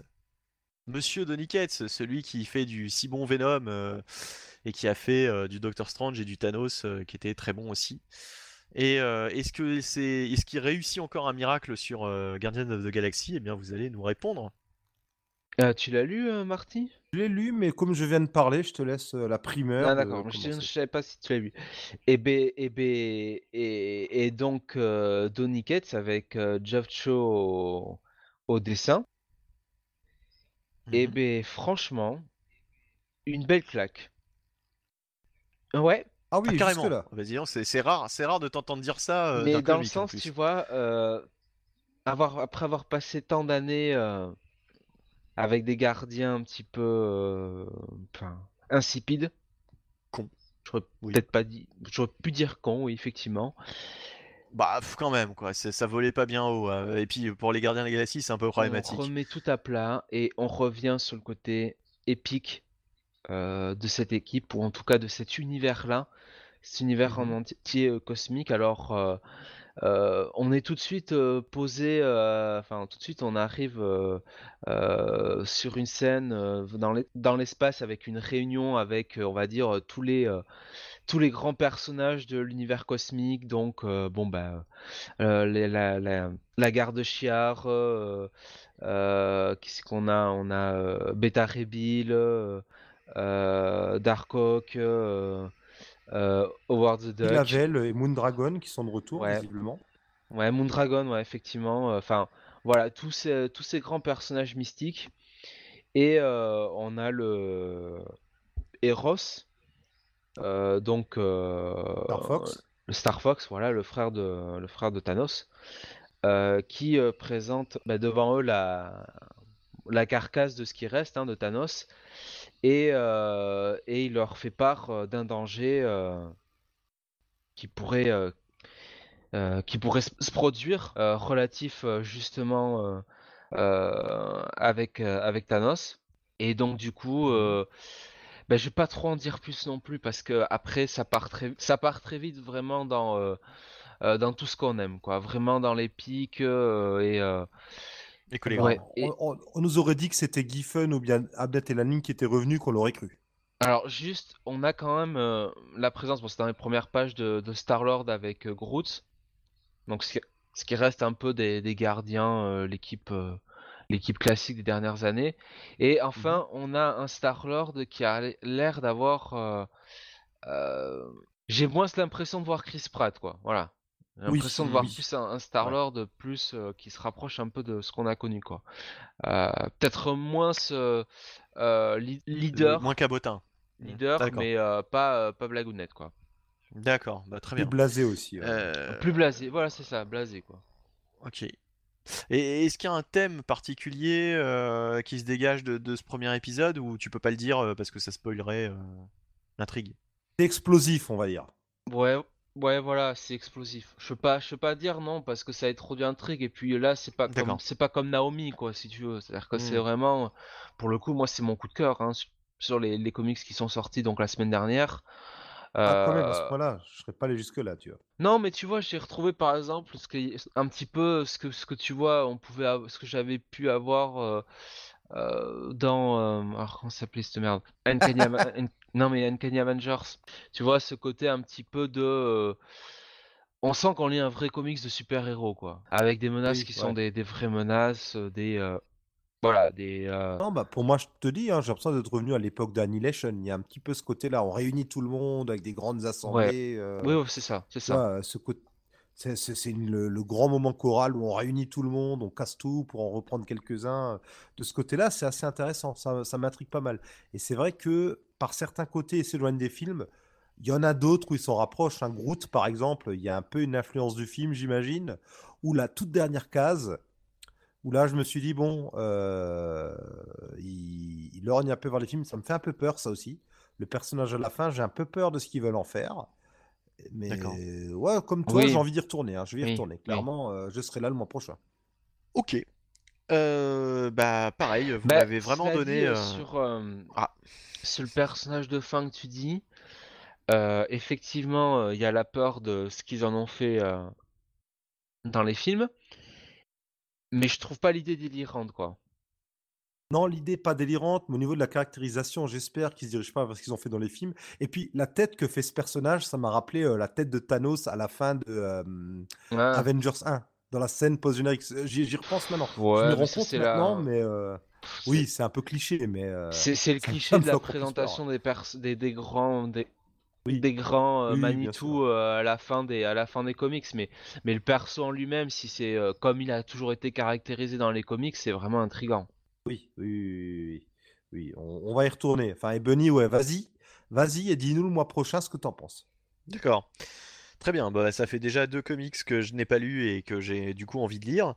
Euh, par contre, je pense que vous n'arriverez pas à me convaincre d'aller lire la suite puisqu'on va parler euh, d'Uncanny X-Men ou bien alors, ou bien alors non, peut-être on va parler aussi d'une nouveauté, enfin d'une nouveauté, euh, du- d'une relance, hein, Conan de Barbarian, qui revenait aussi Ouais. avec deux numéros en ce mois de janvier. alors comme vous voulez, je peux en parler ou, ou l'un de vous deux. Oh, bah, vas-y. Vas-y, si tu l'as lu, oui, vas-y. bah, j'ai lu les deux premiers effectivement, euh, donc de Jason Aaron et Mahmoud Asra. Alors moi c'était une relance que j'attendais, euh, que j'attendais quoi avec impatience. Et il y a aussi Savage Sword of Conan qui va arriver euh, par Gary Dugan. Mais en tout cas là, euh, cette série Conan the Barbarian, euh, bah, le premier numéro commençait plutôt pas mal du tout. J'ai trouvé que c'était euh, une entrée en matière bien sympathique avec Conan. comment dire, c'est un récit à travers le temps. C'est-à-dire qu'on voit Conan à diverses périodes de sa vie face à une espèce de sorcière qui, qui, qui, a, qui a l'air d'être assez, assez puissante et assez néfaste. Et comment ne pas penser justement au premier arc euh, de Jason Aaron sur Thor, puisque euh, d'un autre côté, c'est un petit peu le même pitch avec ce Thor euh, qu'on voyait à travers différentes époques, qui était face à une espèce de menace qui le poursuivait hein, un peu à travers le temps, une menace qu'il rencontrait à divers moments de sa vie. Et donc on a un petit peu cette impression avec la sorcière, ça fait penser au God Butcher quoi. Euh, mais néanmoins, le premier numéro était plutôt pas mal. Et alors, justement, été euh, sacrément déçu du numéro 2, euh, que j'ai lu et dont je me souvenais pas encore tout à l'heure. Je- Impossible de me rappeler Mhm. du numéro 2, donc là, je viens de le refeuilleter. Et ouais, le numéro 2, euh, bah, c'est un petit peu une anecdote, quoi. C'est-à-dire, c'est Conan dans le passé qui va affronter une espèce de tribu rivale. Au début, il les massacre, et puis finalement, il va faire cause commune avec eux pour affronter des serpents géants. Et puis finalement, il va vivre avec eux pendant tout un moment, et il va devenir leur grand pote. Et, euh, et euh, enfin voilà, ça va être un petit peu ce, récit-là euh, qui, qui sert pas beaucoup l'intrigue principale. Et on va revoir en filigrane euh, cette menace de la sorcière qui pèse sur Conan, mais sans que ça apporte vraiment beaucoup plus.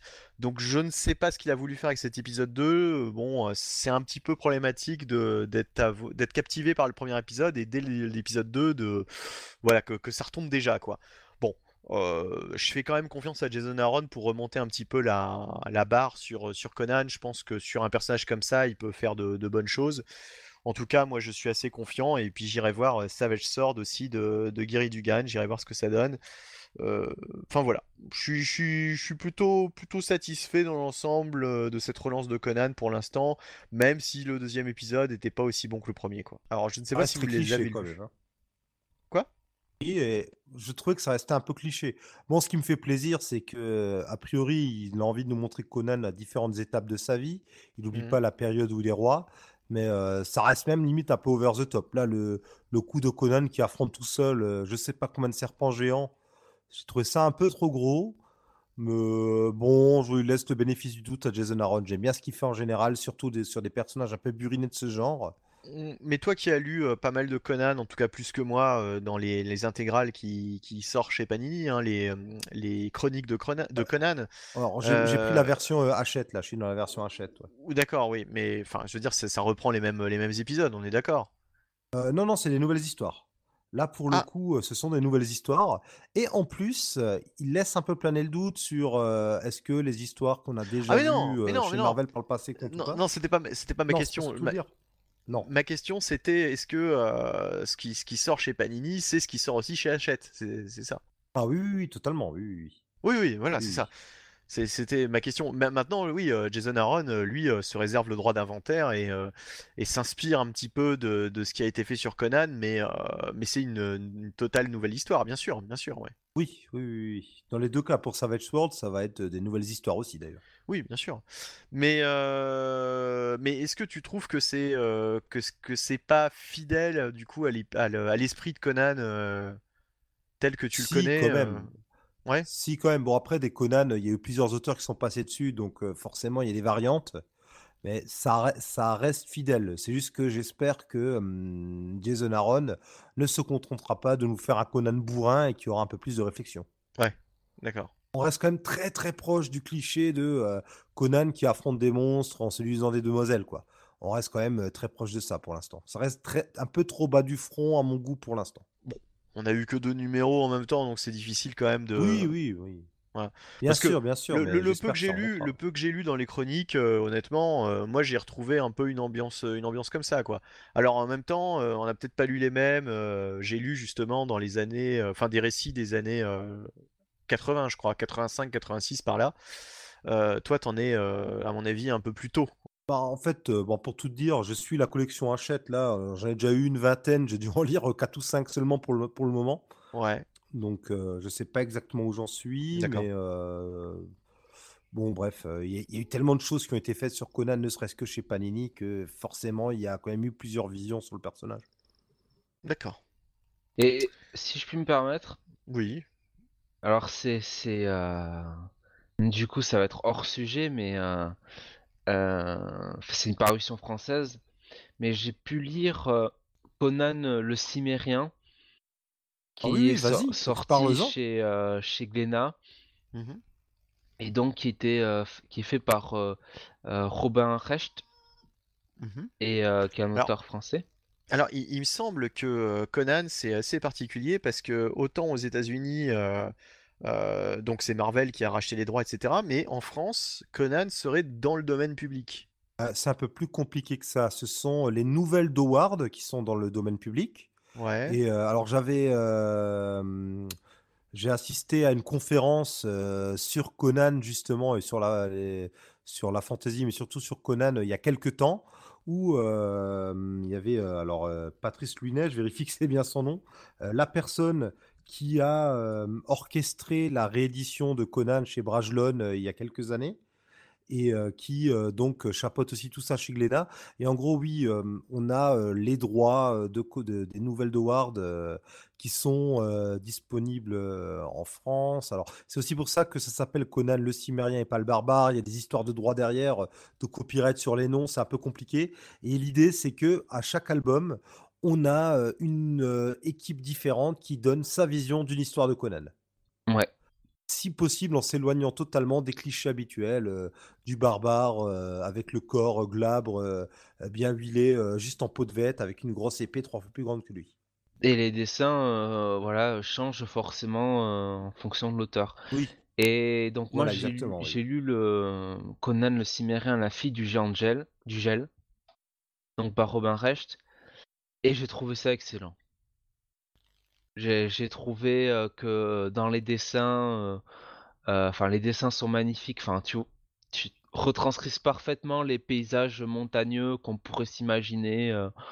oh, bah tu vois, je sais pas moi, dans les, les, les, fjords scandinaves, les choses comme ça. la thématique, bon, assez classique, hein, autour de Conan face l'homme euh, face un, qui, qui, se, qui s'élève un peu face aux dieux, en l'occurrence une déesse, marche très bien. Mmh Surtout que cette déesse est, euh, euh, comment dire, assez, assez explosive, si je puis dire. Et, et non, j'avoue, j'avoue, j'ai dévoré le truc et j'ai trouvé ça, j'ai trouvé ça très bon, quoi. Et vraiment, les dessins, chapeau. Ok. Donc, si vous voulez voir euh, du Conan euh, autre, euh, alors c'est le prix forcément, bon ben c'est 15 euros, mais mais c'est c'est un bel objet quoi. D'accord, ok, bah c'est cool. Et d'ailleurs chaque chaque épisode existe en deux versions. Il y a une version en noir et blanc dans un format plus grand. Ouais. Voilà. Moi j'ai eu celle en couleur, mais euh, ça passe très bien. Oui. Ok, à vous de voir. Euh, Bien, bon, enfin, de toute façon, on reparlera de Conan très vite, puisqu'il y a le second titre régulier qui va arriver euh, bah, dès le mois prochain, enfin en février, donc on, on y reviendra le, dans la prochaine émission. Et il nous reste à discuter de Uncanny. Alors attends, Ah, juste oui. une petite news sur Conan. Mhm. Oui, donc euh, alors que ce soit Conan, Savage Sword par Jerry Dugan ou les mini-séries Age of Conan, c'est déjà annoncé qu'elles arriveront dès l'été 2019 chez Panini. D'accord. Bien. communiqué là-dessus, euh, ça va arriver. Mm. Et pour ceux qui ont envie de lire euh, du vieux Conan, on a, euh, donc comme on a dit, Hachette qui reprend les Savage Sword. On a Néophélis qui avait sorti des comic strips de Conan en- dans, un, beau- dans une belle édition. en, c'était quand? C'était il y a quelques mois. Et ils vont continuer puisque on aura une intégrale de Red Sonia qui sera disponible à partir de septembre. Ouais. Donc voilà, personnage créé dans les euh, pages de Conan.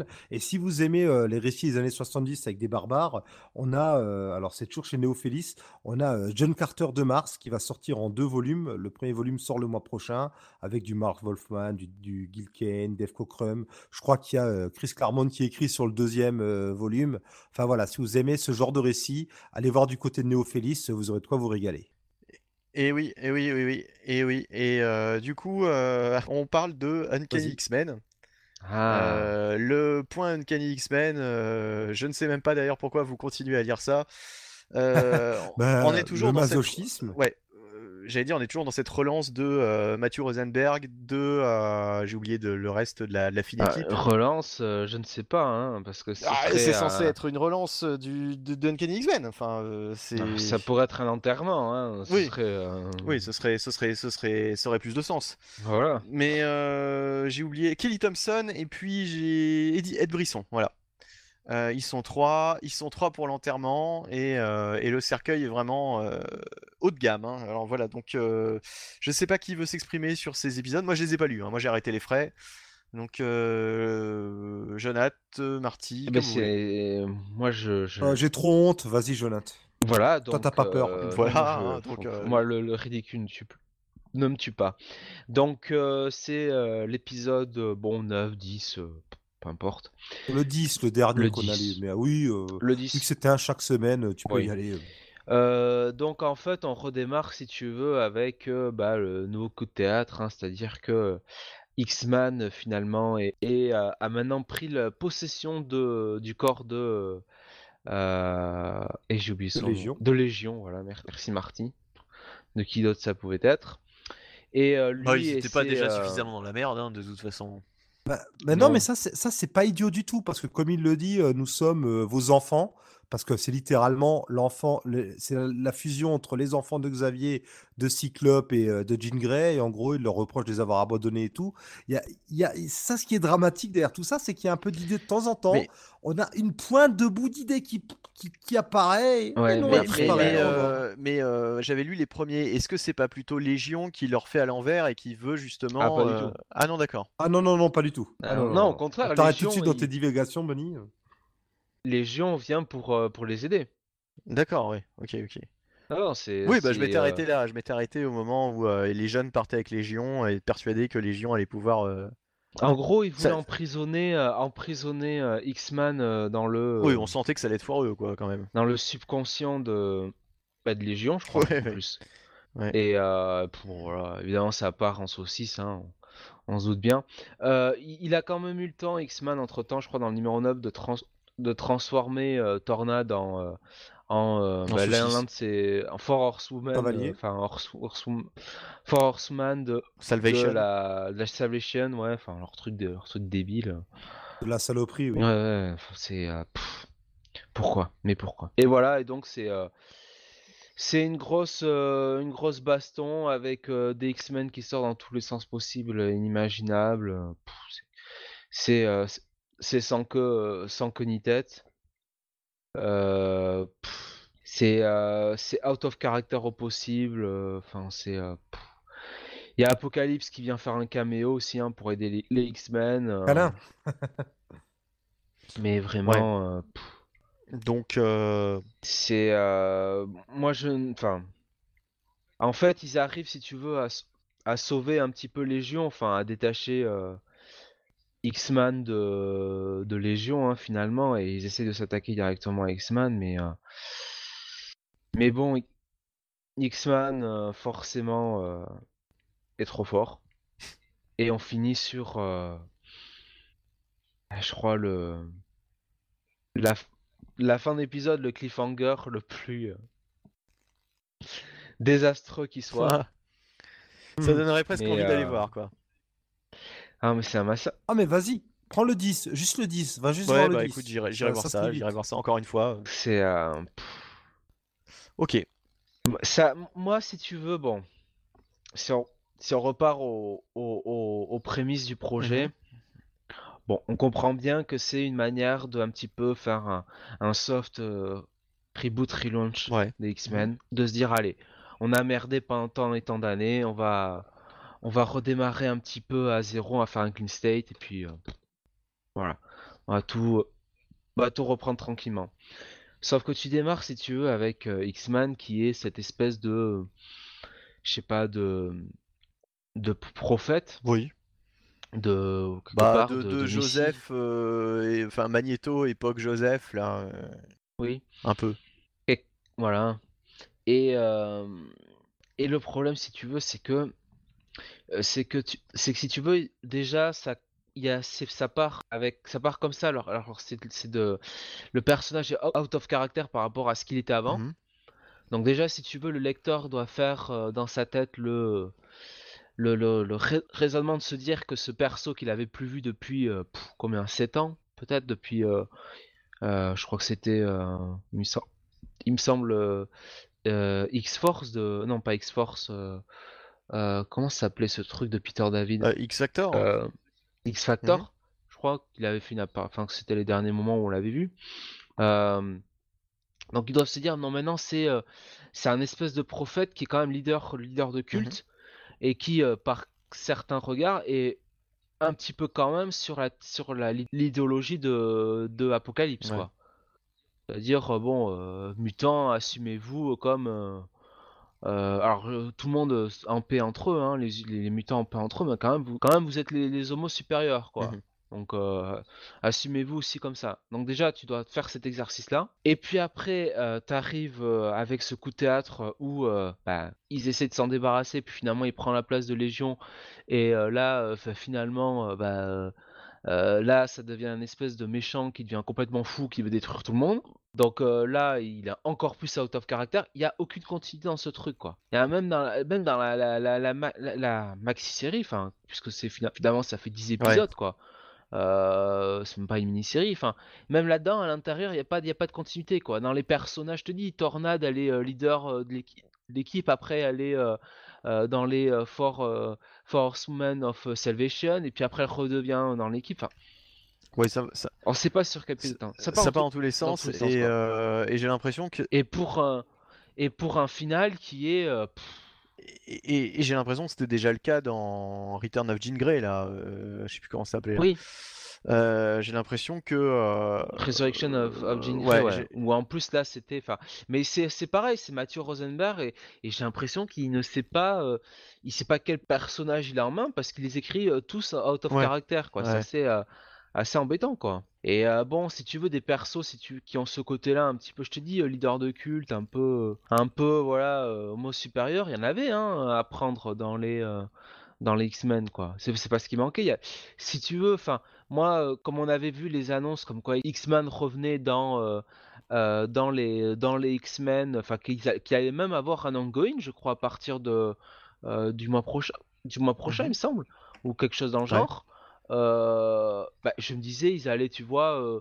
le, le réintroduire comme un, un héros quoi ou à la rigueur un anti-héros mais là c'est c'est enfin je vois pas qui va aller lire Oui. ça quoi je vois pas C'est le problème euh, qu'il y a eu avec euh, Peter David et euh, Scarlet Spider, enfin Ben Reilly, quoi, qui a été réintroduit en, en gros connard, et puis ensuite, euh, démerde-toi pour, pour faire le face turn, et puis, et puis écrire une série où c'est censé être un anti-héros, quoi.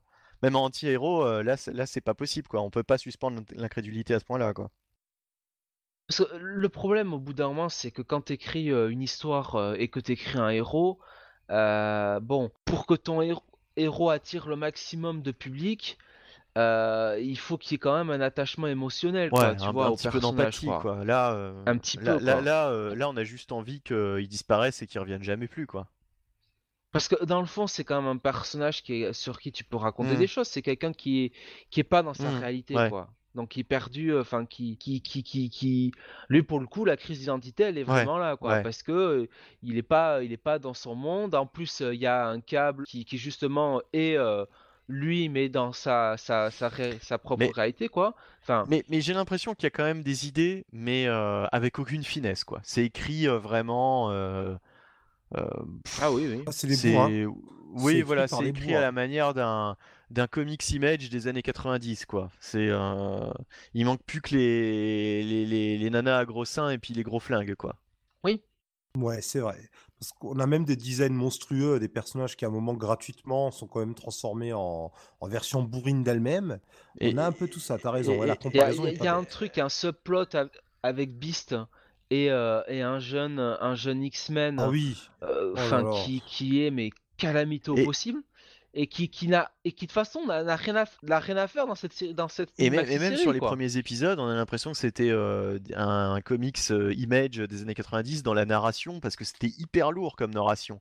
On a l'impression que Matthew Ah oui. Rosenberg ne sait pas écrire euh, et que il- mais c'est moins lourd dans les dans les épisodes après mais c'est parce qu'il a Ouais, rien à raconter là dans le 10 par exemple c'est boum boum ouais. balaboum donc boum boum balaboum. mais euh, mais c'est pour ça que je te dis tu me dis une enfin on se dit une relance mais c'est plus un enterrement qu'autre Ouais, chose quoi Ah oui, oui, bah là, la franchise, euh, je sais pas comment elle va se relever après ça, quoi. Ça va être difficile. Bon, C'est euh, et puis si tu veux, c'est euh, c'est censé être une relance, mais euh, ça te donne, euh, ça, ça, ça essaie de se donner une espèce de, de tu sais, de, de truc très grave, tu vois, le, le, le climax, ouais. quoi. Ouais, c'est ça. On a l'impression qu'ils essaient de créer un climax de euh, du euh, de la comment dire de la race mutant, mutante, Mutante, ouais. mutante. Mais sauf que t'as pas le t'as pas tout, tout ce qui Mm. va avant quoi, toute la construction pour Mm. arriver à ça quoi. Donc euh, pff, voilà, c'est t'es pas t'es pas Ouais. investi quoi. T'as juste Ouais. envie que ça s'arrête quoi. Et pour le coup, euh, Ça, La ça- fin est ça me fait penser à un quoi. truc aussi, euh, peut-être que vous allez voir la, la comparaison, mais ça me fait penser à Ultimatum, là, le, le truc euh, qu'ils avaient fait dans l'univers Ultimate pour tout détruire euh, et, et recommencer euh, de zéro, quoi, quasiment. ça j'ai pas C'est- lu donc je pourrais pas te dire. C'est moins moche qu'Ultimatum quand même. Ultimatum, c'était Finch à son pire. Et c'est moins Ah, cradin bah, qu'Ultimatum. moi, hein. je préfère, je voir Finch euh, à euh, tous les jours de l'année euh, que, que, que, que les dessinateurs qu'on a eu là. euh, Enfin, sur, sur. Ouais. Ah non, ça dépend. Franchement, ça va. Ah non, non, non, Non, pas le du 10 tout. ça non, va, non, ça les- passe. Le Bah, dessin. là, c'était Pera. Pérez Ouais. sur le dernier. Ouais. Enfin, non, Ok. non, c'est totalement propre. hein. Ouais. Ah non, les dessins, j'ai rien à dire. Ouais, enfin, moi, c'est c'est le assez scénario. propre, de même si ça change de me- dessinateur. On Je- reste dans le je, je- veux dire, je peux pas, je peux même pas apprécier les dessins quand le scénario est, est comme ça, quoi. Enfin bref, bon, on va pas rester Bah, c'est trois un heures shonen. dessus. euh, C'est un shonen, bail un absolu, shonen mal hein, fait, quoi. C'est, c'est- c'est vraiment la lecture du, du, du mois. Euh, non, mais euh, oui, ça, oui, bah oui, je sais, oui, oui, ça change de dessinateur puisque de toute façon, Mais- euh, il y en a un par semaine, donc, euh, enfin, un, un, un comic qui sort euh, toutes les semaines. Bref, bon, Mais tu, tu vois, par rapport à la, je dirais à la relance de, de Mhm. Spider-Man, tu vois, avec Amazing et, Fr- et Fred Neighborhood. Moi, je suis pas fan d'Amazing. D'Amazing, je l'ai assez dit. Mais je reconnais à Nick Spencer qui a une- un, un retour, tu vois, à la base, ouais, quoi, tu oui, vois. oui, oui. Même, même si, On, oui. on essaye de, on essaye de reconstruire un petit peu, tu vois, euh, un Ouais, espèce ouais, de socle, quoi. Là, là, non, là, on, là, on prend tout, Ouais, on met tout dans un, dans, dans un saladier et puis on essaye de faire tout exploser. J'ai l'impression qu'on prend de la merde et on la projette dans un ventilateur, quoi. Et puis on voit où ça va, où ça va aller dans les murs. Euh, ok, ok. Bon, allez, on a, on va passer à autre chose parce Bon. que de toute façon, on a déjà Oui. trop parlé de ce Uncanny X-Men. Euh, on va passer à l'indé avec, euh, bah, pas. Ah, Mais non, j'ai- l'annual ah, de Uncanny X-Men. Euh, Quand il y en a plus que ça oui, cauchemar mais- ce truc. T'as raison, quoi. J'en peux plus. Oui, Putain. Ah, je vais oui. mourir. Non, mais je, je vais, je, je vais aller Ouais, ouais. assez vite quand même là-dessus. Euh, ça, par contre, j'étais. euh, alors, c'est, on va le dire, c'est dans toute façon, sur la couverture, c'est la réintroduction de Cyclops. Mais c'est de qui surtout qui Donc, c'est par Ah Ed oui, bon alors Brisson. c'est peut-être un peu mieux déjà. Ed Brisson et Carlos Ouais, Gomez ouais, au, ouais. au dessin. Et euh, c'est la réintroduction de Cyclops. Donc évidemment, bah, euh, partant de euh, la merde dans laquelle il était, euh, enfin, euh, enfin, je veux dire, euh, rappelons-nous nous de comment il est mort hein, dans euh, Inhuman Ouais, versus que, X-Men. que j'ai jamais quoi. lu, Enfin, donc je, je sais pas en fait comment il est mort. Alors dites, rappelez-moi comment il est mort. Ah bah dans- avec un nuage de Ah oui, mist, je crois, ou une connerie du genre. Ok. Pas comme Oui, oui, il était mort de la Voilà. maladie euh, Mhm. des Inhumains. Oh, c'était pas clair parce qu'en Il y avait un truc Emma avec, Frost euh, Emma Mais, mais on le voyait euh, à la fin de Determination, qui était quand même vachement bien. Enfin, qui était quand même cool, quoi. Oui, mais Hmm. justement, Ça c'est reprend là, euh, c'est Ouais. là, c'est un peu le. euh, non, avant, enfin, c'est le flashback, enfin, ça, ça, oh, c'est flashback et puis on revient après Extermination. Oui, ça nous montre comment il a quoi. survécu, quoi, en gros. Ouais. Et euh, et donc, euh, bah, évidemment, euh, il, a survécu, enfin, comment, grâce, enfin, à cause de, du jeune du jeune Cable, on s'en doute bien parce qu'on l'avait vu à la, les deux à la fin de, de Extermination de toute façon. Et, euh, et ça raconte une histoire simple sur euh, le personnage de Cyclops et ce que ce qu'il peut représenter quoi. Et, euh, et euh, c'est là où on se rend compte que le, le, le, le câble, le, jeune câble est quand même euh, est quand même assez borderline parce qu'il pose là-dedans un, dilemme à, Cyclops et et je trouve que Ed Brisson s'en sort pas mal avec la merde qu'il y a eu avant pour ramener Cyclops d'une manière assez je vais pas dire logique, mais à peu près cohérente. Et, et clairement, on va on repart sur un Cyclops version leader euh, des X-Men et pas, euh, je dirais, euh, Mani- Magneto euh, bis quoi. D'accord. Mais une chouette histoire quoi.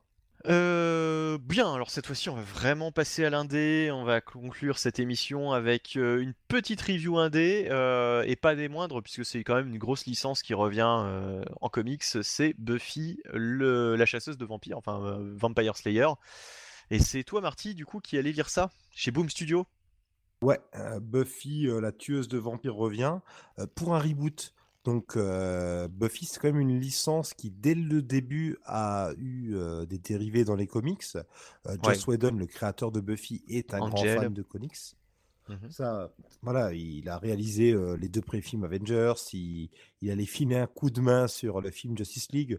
Dans Buffy, on a quand même eu pas mal d'allusions aux comics au fil du temps. hein. Willow qui était comparé à Dark Phoenix qui aurait pété les plombs, par exemple. Enfin voilà, vraiment Buffy, euh, c'est un hommage constant à la pop culture.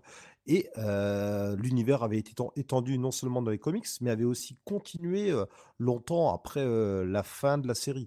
Ça s'est arrêté. euh, l'univers étendu de Buffy a dû s'arrêter euh, là récemment. Euh, J'ai pas vraiment suivi euh, ces dernières années. Et d'ailleurs, entre parenthèses, on parle d'un reboot à la télé, comme Charmed qui a eu le droit à un reboot récemment. Et ben, on parle d'un possible reboot de Buffy bientôt à la télé. Toujours est-il que ben, on a ici un reboot de Buffy. Du coup, on reprend euh, les personnages du début. C'est vraiment euh, Buffy qui arrive à Sunnydale, euh, qui rencontre Alex et euh, Il y a Giles aussi, ils sont au lycée. Et ça me fait un peu l'effet de ce qu'ils ont pu faire sur les Power Rangers. À savoir, on reprend la base et on transpose ça par contre de nos jours. Avec ici euh, de nouveaux éléments, par exemple là, Buffy, bon, boss d'un fast-food, alors ça c'est un truc qui aurait pu avoir lieu aussi dans un univers, hein. c'est rien de très transcendant. Euh, Là, vraiment, il s'agit surtout dans ce premier numéro de nous réintroduire les quatre personnages principaux. Alors, euh, donc, Spike, je pense. non, il n'y a pas Spike. C'est vraiment, Ah, euh, là, on a vraiment le, euh, le Willow. Quoi, originel. C'est vraiment De la Buffy, saison. Alex, Willow euh, et Rupert Giles. Oui, voilà, ouais. Vraiment. En, en euh, plus, je vous dis ça, moi je connais pas du tout. hein. J'ai jamais maté, mais je sais qu'il y avait Willow et je sais qu'il y avait Spike et c'est tout ce que je connais. Tu vois, mes connaissances s'arrêtent là. Alors, je sais que par rapport aux méchants, euh, là, euh, des débuts, il y a un gros changement euh, que je vais pas vous révéler. C'est pas vraiment ce qui apparaît dans ce premier épisode où il s'agit, comme j'ai dit, de réintroduire les personnages, d'introduire les vampires. Alors, ils sont assez avares en révélation, hein, vraiment. De ce côté-là, euh, on ne sait pas grand-chose. On ne sait pas depuis quand Buffy est à Sunnydale, depuis quand elle est devenue une tueuse. Comme dans la série originale, elle vient d'arriver dans la ville. Euh, on n'a pas sa première rencontre avec Giles, elle le connaît déjà a priori, contrairement à la série où elle le rencontre quand elle arrive. Et euh, c'est assez, je trouve qu'il n'y en a pas assez. Pour un premier numéro, je trouve qu'ils auraient peut-être pu en mettre un peu plus sur la pédale, quoi. Pour attirer En- des nouveaux, des nouveaux lecteurs. Ça s'adresse euh, avant tout à un public déjà conquis, quoi, en gros. Qui- enfin, justement, euh, déjà des fans de Buffy, non? Ouais, si... euh, si on veut, oui, oui, oui. Enfin, ça peut aussi intéresser des nouveaux lecteurs, hein, parce que justement, euh, on nous réintroduit vraiment le personnage, mais Mhm. on ne nous dit pas grand-chose. Euh, ils y vont vraiment. je trouve qu'ils y vont pas assez vite, quoi. Autant, autant mettre un peu plus. On reste. Moi, je suis vraiment resté sur ma fin. Alors, euh, c'est écrit par Jordi Belair, qui euh, jusque-là, euh, Ah, c'est, elle pas. écrit là cette fois-ci? Oui, oui, oui, elle écrit. Ah, d'accord. Ouais, ouais, Jordi Belair, qui est connu pour avoir été euh, principalement, si ce n'est euh, totalement hum, coloriste jusque-là. Bah, qui est connu pour nous avoir euh, pendant 2-3 jours à Lyon en Oui, 2015. oui, oui, voilà. Quand je, je pense qu'on on a modifié sa carrière, salon, Marty. hein, on, peut, on peut se le dire. hein, Sacrée fierté. N'importe quoi. Voilà, enfin, c'est quand même une, une coloriste qui a été assez bien reconnue ces dernières années. hein. On a quand même, euh, elle a quand même fait euh, euh, beaucoup parler d'elle. Et les dessins sont de euh, Dan Mora. Euh, des dessins, bon, que je n'ai pas trouvé transcendant pour le coup. c'est- assez quelconque. Donc, alors, c'est. Je suis un peu embêté parce que j'avais envie d'aimer et c'est pas mauvais, mais va falloir m'en mettre un peu plus. Sous la, va falloir me donner un peu plus à croquer par la suite, quoi. Parce que bon, on comm- Ouais, ouais. oui, oui, euh, l'image est faite exprès. hein, euh, voilà, voilà, je tourne un peu en rond parce que j'ai pas grand-chose à dire. Il y a, il y a une intrigue qui a amorcé par rapport à quelque chose euh, que sur les, euh, un objet magique. Enfin bon, bref, je je vais pas trop en dire. Il y a un personnage qui est nommé, euh, qui a peut-être un lien, qui est peut-être une réinvention d'un personnage qui apparaît plus tard dans la série, euh, à voir par la suite. C'est surtout pour ça que j'y suis allé. C'est je me suis dit bon ils nous promettent un reboot où ils vont reprendre des éléments qu'on connaît et les tourner différemment, un peu comme dans euh, ce qui a été fait euh, sur Power Rangers. C'est vraiment sur ça que je les attends au tournant, quitte à, quitte reprendre du début, autant faire ça différemment, tout en restant quand même fidèle à l'esprit euh, de ce qu'était Buffy. Je pense qu'ils veulent rester fidèles à ce qu'est euh, Buffy, euh, ce- cette célébration de l'amitié, de la différence, et en même temps de la pop culture. Euh, je pense qu'ils veulent faire ça maintenant. Est-ce qu'ils vont y arriver? Surtout que Jordi Belair, je ne sais pas si c'est euh, son premier comics qu'elle écrit ou pas. Euh, commencer directement par ça, c'est peut-être un petit peu trop gros parce que vu euh, quand même la fanbase, elle est attendue au tournant. Parce que là, on a quand même une continuité qui est remise à plat. hein. A priori, l'ancien univers partagé s'est arrêté. C'est fini, quoi. Il n'y en aura sans doute plus. Donc, faut pas se louper. Alors, euh, bon, là, vraiment, je vous conseillerais par contre d'y aller que si vous êtes fan. Ça peut être abordé par euh, des nouveaux lecteurs, mais euh, rien de très transcendant si vous ne connaissez pas euh, l'univers de base et si vous n'êtes pas un peu curieux de tout ça. D'accord. Ok. Bien, eh bien, ce sera tout pour cette émission, cette première émission de l'année. hein, émission assez, assez calme au final. Euh, bien que on a réussi encore, je sais pas à combien de temps on en est euh, en réalité, euh, mais Non, ça va être l'émission la plus courte qu'on ait fait, je pense. ouais bah tant mieux, tant mieux parce que là je, je- j'en peux plus, j'en peux plus. Je crois que Uncanny X-Men m'a totalement achevé. Ah Euh, bah moi, ça m'a tellement achevé que je me suis même pas exprimé dessus alors que j'avais lu. donc, euh, euh, attends le, le- la fois prochaine pour, pour t'exprimer dessus, euh, par pitié. Je, je garde des munitions. Donc, vous pouvez nous retrouver, bah, comme d'habitude, hein, sur le site comicsoffice.com, avec euh, Sur Facebook, sur- sur, euh, Twitter. ouais, exactement. Euh, les anciens podcasts. Il y aura normalement un Comics Office Watching, un co qui va arriver. hein, euh, Ah, il sera déjà arrivé là. hein. euh, oui, oui, euh, qui, qui- qui, qui sera déjà en ligne euh, depuis quelques jours, théoriquement, euh, avec des guests, plein de guests. Oui, oui. Donc voilà, donc on n'en dit pas plus. Euh, de toute façon, euh, vous l'avez forcément vu hein, sur le site, et puis si c'est pas encore fait, euh, si vous l'avez pas écouté, bah précipitez-vous dessus. Euh, laissez des commentaires aussi, on y répondra. Et puis, euh, et puis voilà. le mail peut-être, le mail Marty, je ne sais jamais. Comics Office Oui. at non pas du tout. Comicsoffice, arrobas comicsoffice. Non, c'est contact, arrobas Ouais, comicsoffice.com.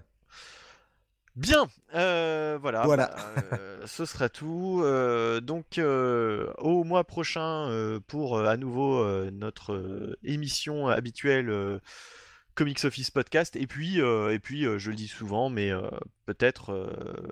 Bon, allez, on croise les doigts, on touche du bois.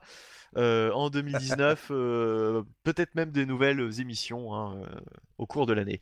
On travaille dessus, comme on dit. Oui, oui, c'est ça. en tout cas, on y croit. Voilà, c'est déjà pas mal. Allez, à très vite, mes, mes grands amis lecteurs de comics, n'importe quoi. Salut à tous. Ciao, Au revoir ciao. tout le monde et lisez plein de comics.